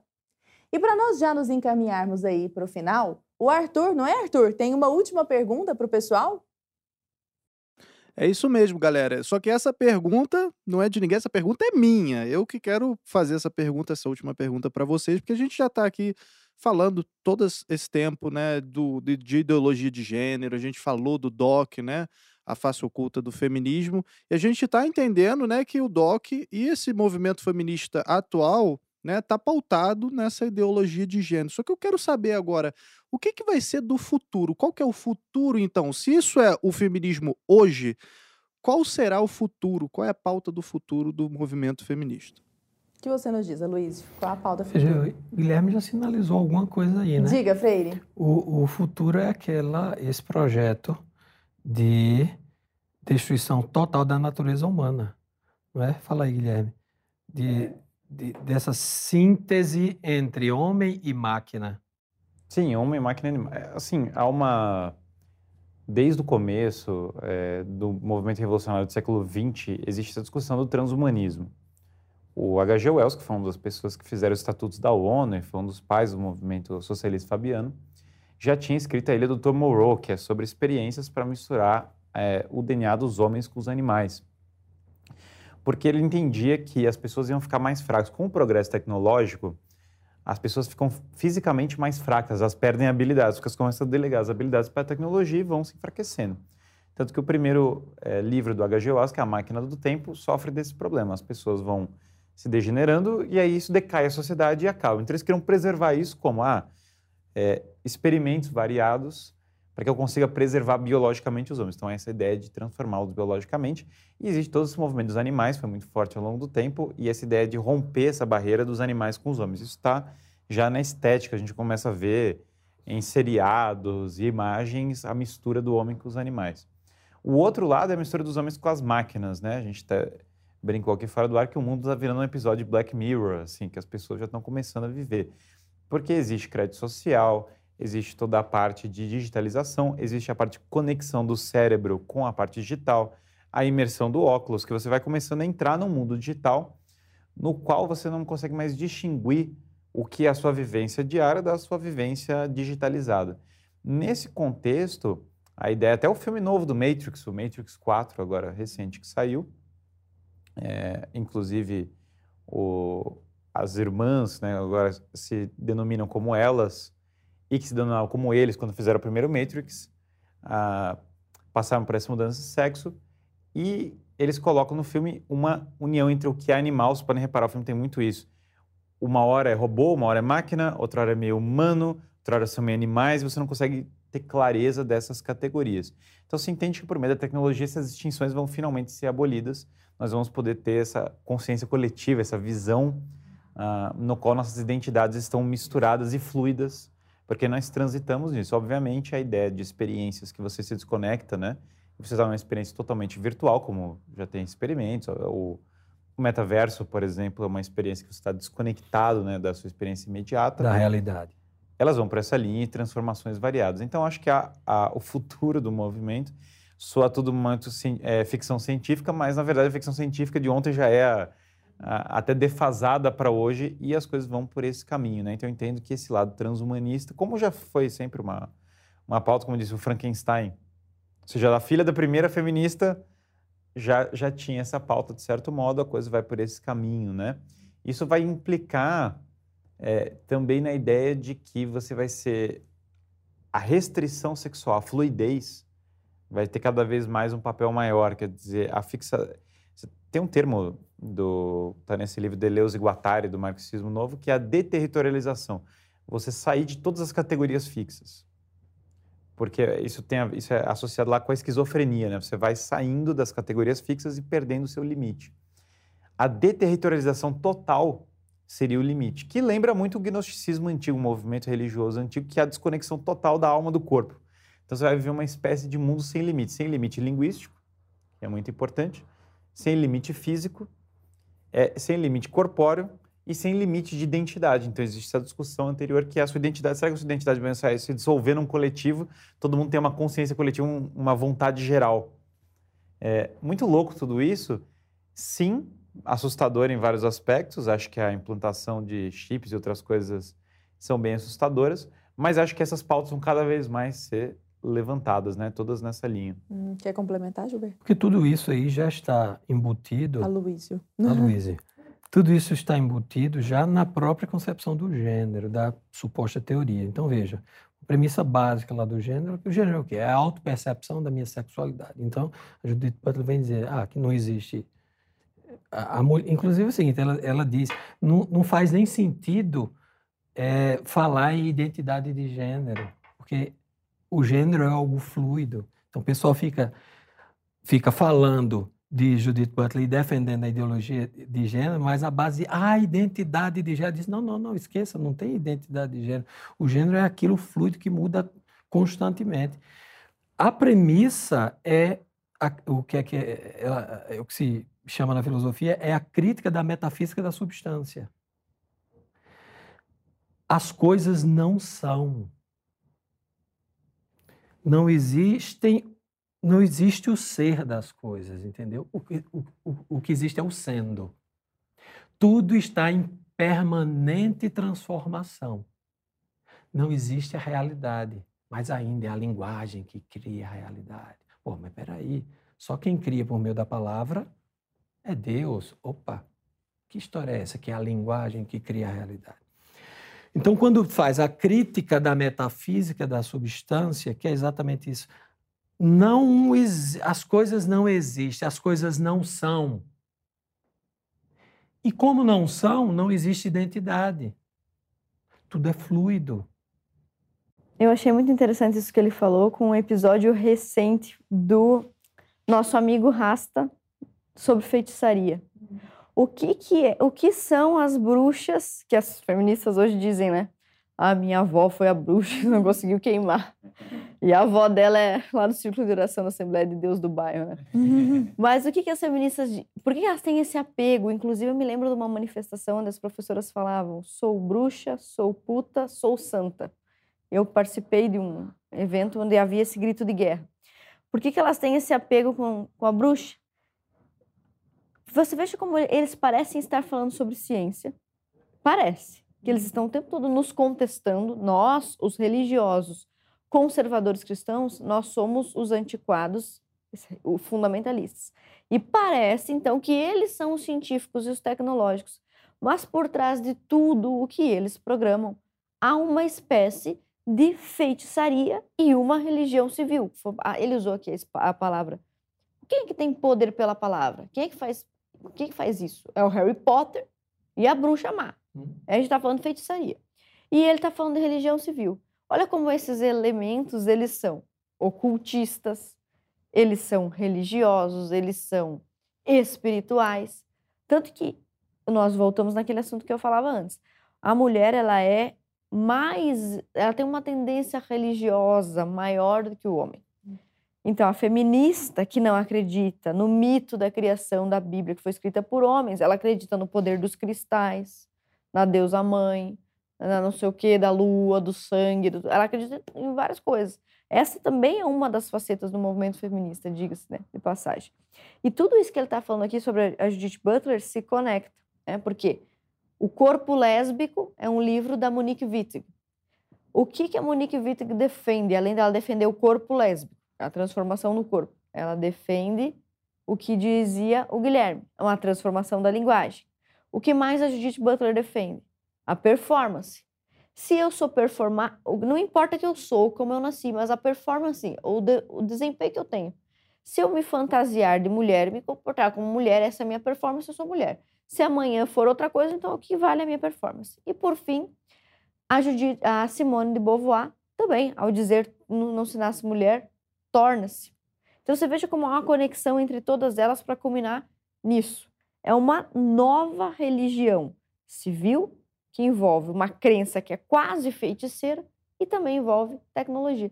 Você vê, é uma, é uma mistura de coisas que parece absurda. Mas se você ler um livro antigo de uma feminista, só é possível viver nesse mundo feminista. Se acabar com a natureza, se acabar com a família, se acabar com o casamento. E para acabar com tudo isso, você tem que criar substitutos. Esses substitutos precisam ser tecnológicos e precisam ter um novo sentido metafísico atribuídos a ele, Perfeito. uma nova religião. A, a, luta pelo nascimento fora do corpo, evidentemente, vai ter um papel bastante grande nisso. Tudo, as pessoas podem falar, Guilherme, muitas coisas que você falou são surreais.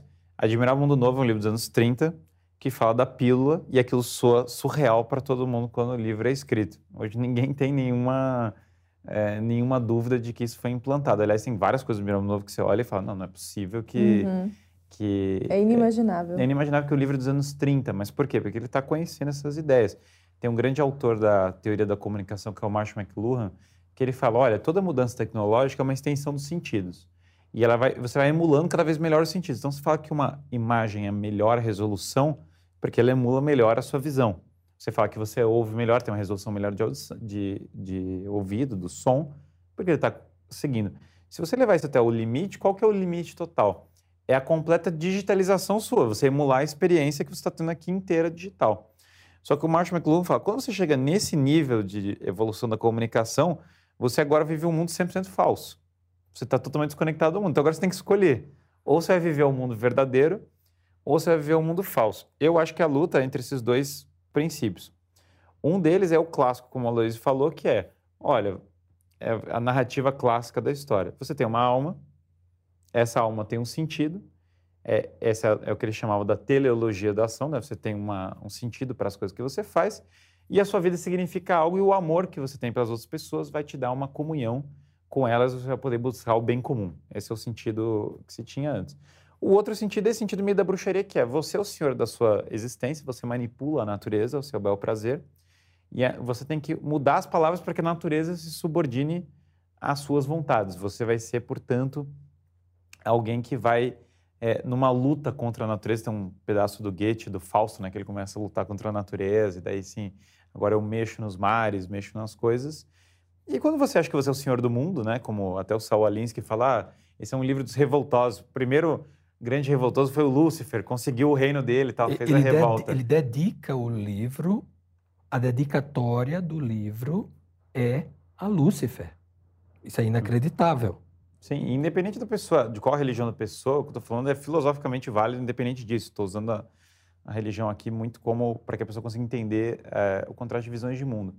Então, acho que não há, no final do dia, vai ter uma cisão entre essas duas visões de mundo, elas vão estar em contraste, e a pessoa vai ter que escolher a realidade ou o ficcional quando a gente leva para esse limite tecnológico. Né? O Black Mirror, né? É, não tem, não tem muitas alternativas. Eu entendo que o tem pessoas que vão falar assim para mim, mas não tem um meio termo, Guilherme. Não será que não tem um meio termo em que a gente é, a gente faz, a gente é meio errado, a gente faz umas coisas erradas, mas daí tem umas coisas boas no meio, mas não sei o quê. No final, é, o meio termo, ele no longo prazo tende a ser o erro, né? Então acho que a tentativa das pessoas dialogarem sempre na história foi muito assim. Não, a gente cede um pouco para a pauta, não é que vai mudar. Eu tenho certeza absoluta que a grande maioria das pessoas que toleraram a legalização do divórcio não imaginavam nunca que iam estar discutindo a, o ensino de gênero para as crianças na escola. Ninguém imaginava isso e falava. E aí tive ter uns reacionários muito malucos falando: olha, se vocês permitirem isso, o próximo passo vai ser tal. E depois, e cada sucessivamente, tinha alguém falando: oh, o próximo passo vai vir. Acho que nós temos que parar de ficar esperando o próximo passo, começar a voltar para uma sanidade básica que nada mais é do que o bom senso cotidiano. Amar uns aos outros, cada um viver, aceitar a sua natureza é, e procurar ser a melhor pessoa, estudando e, e vivendo bem as virtudes. E você, Lud, como você vê o futuro do movimento? Então, quando o Guilherme, ele foi o primeiro que começou a, responder a pergunta feita pelo Arthur sobre o fim do movimento. E quando o Arthur fez a pergunta, a, me veio à cabeça o mesmo autor citado pelo Guilherme, que foi o H.G. Wells.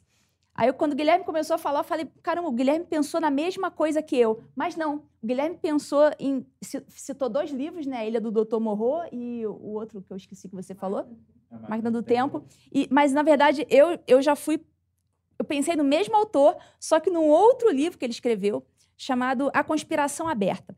O H.G. Wells ele escreveu um livro na década de 20, tá? anos, se não me engano, 1928, em que o nome do livro, ele é exatamente o que é o livro.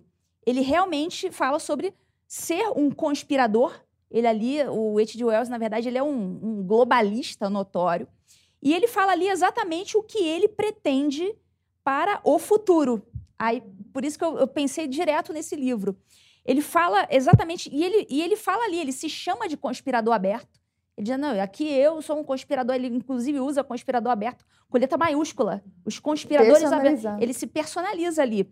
E uma das pautas, uma das diversas pautas desse livro, esse livro é interessantíssimo, uma das diversas pautas é aquele fetiche globalista em relação ao controle populacional. E o, onde que o feminismo entra nessa pauta?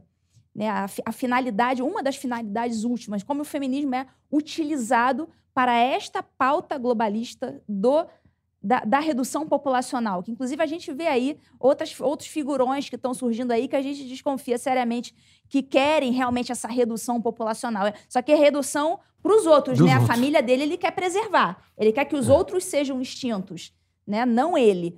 Então, essa pauta da redução já foi expressamente prevista no livro Conspiração Aberta. E eu até separei aqui, enquanto ele estava falando, eu separei um trecho, isso já foi objeto também de estudo, está até escrito com a minha própria letra, um trecho do, do, livro do, do H.G. Wells, em que ele fala dessa pauta do feminismo sem usar a palavra feminismo.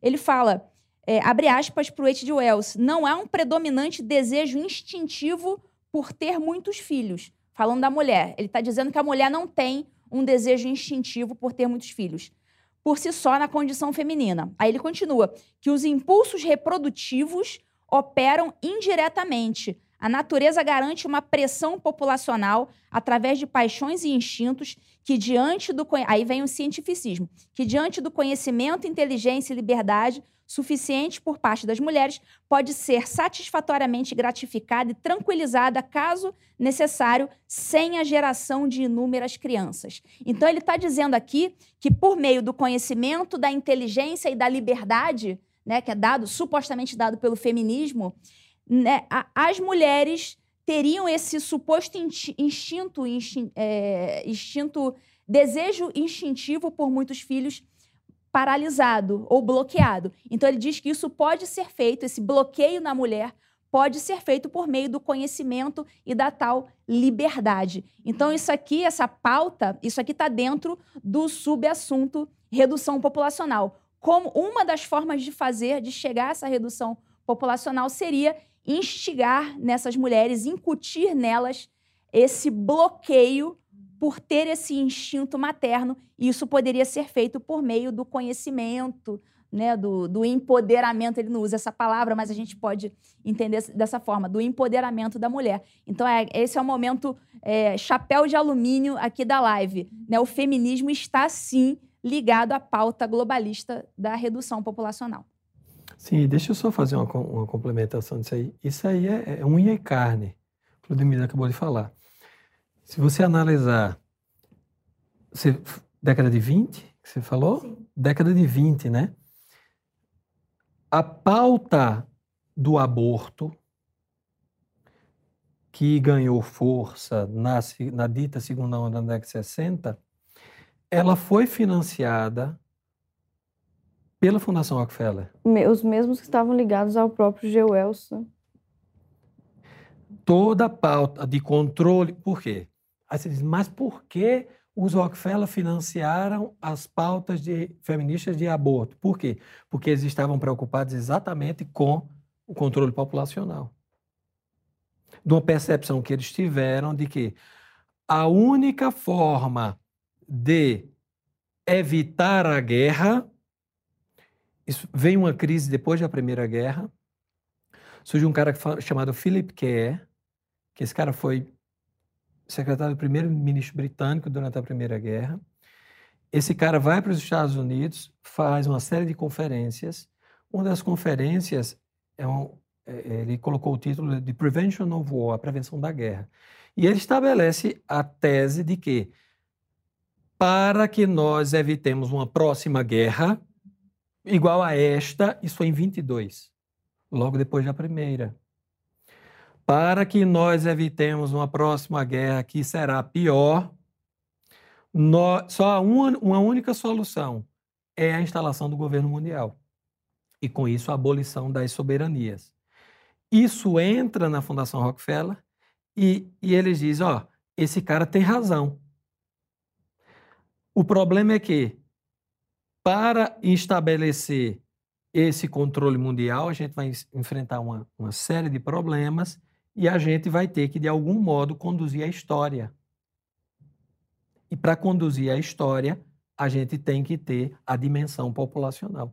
Daí surgem todas essas, essas especulações em cima do controle populacional, que foi financiado por décadas pela Fundação Rockefeller. Na década de 70, quem começa a financiar novamente o globalismo, quem começa a financiar o gênero, novamente, o, o, o movimento feminista, agora na pauta de gênero, é a Fundação Ford.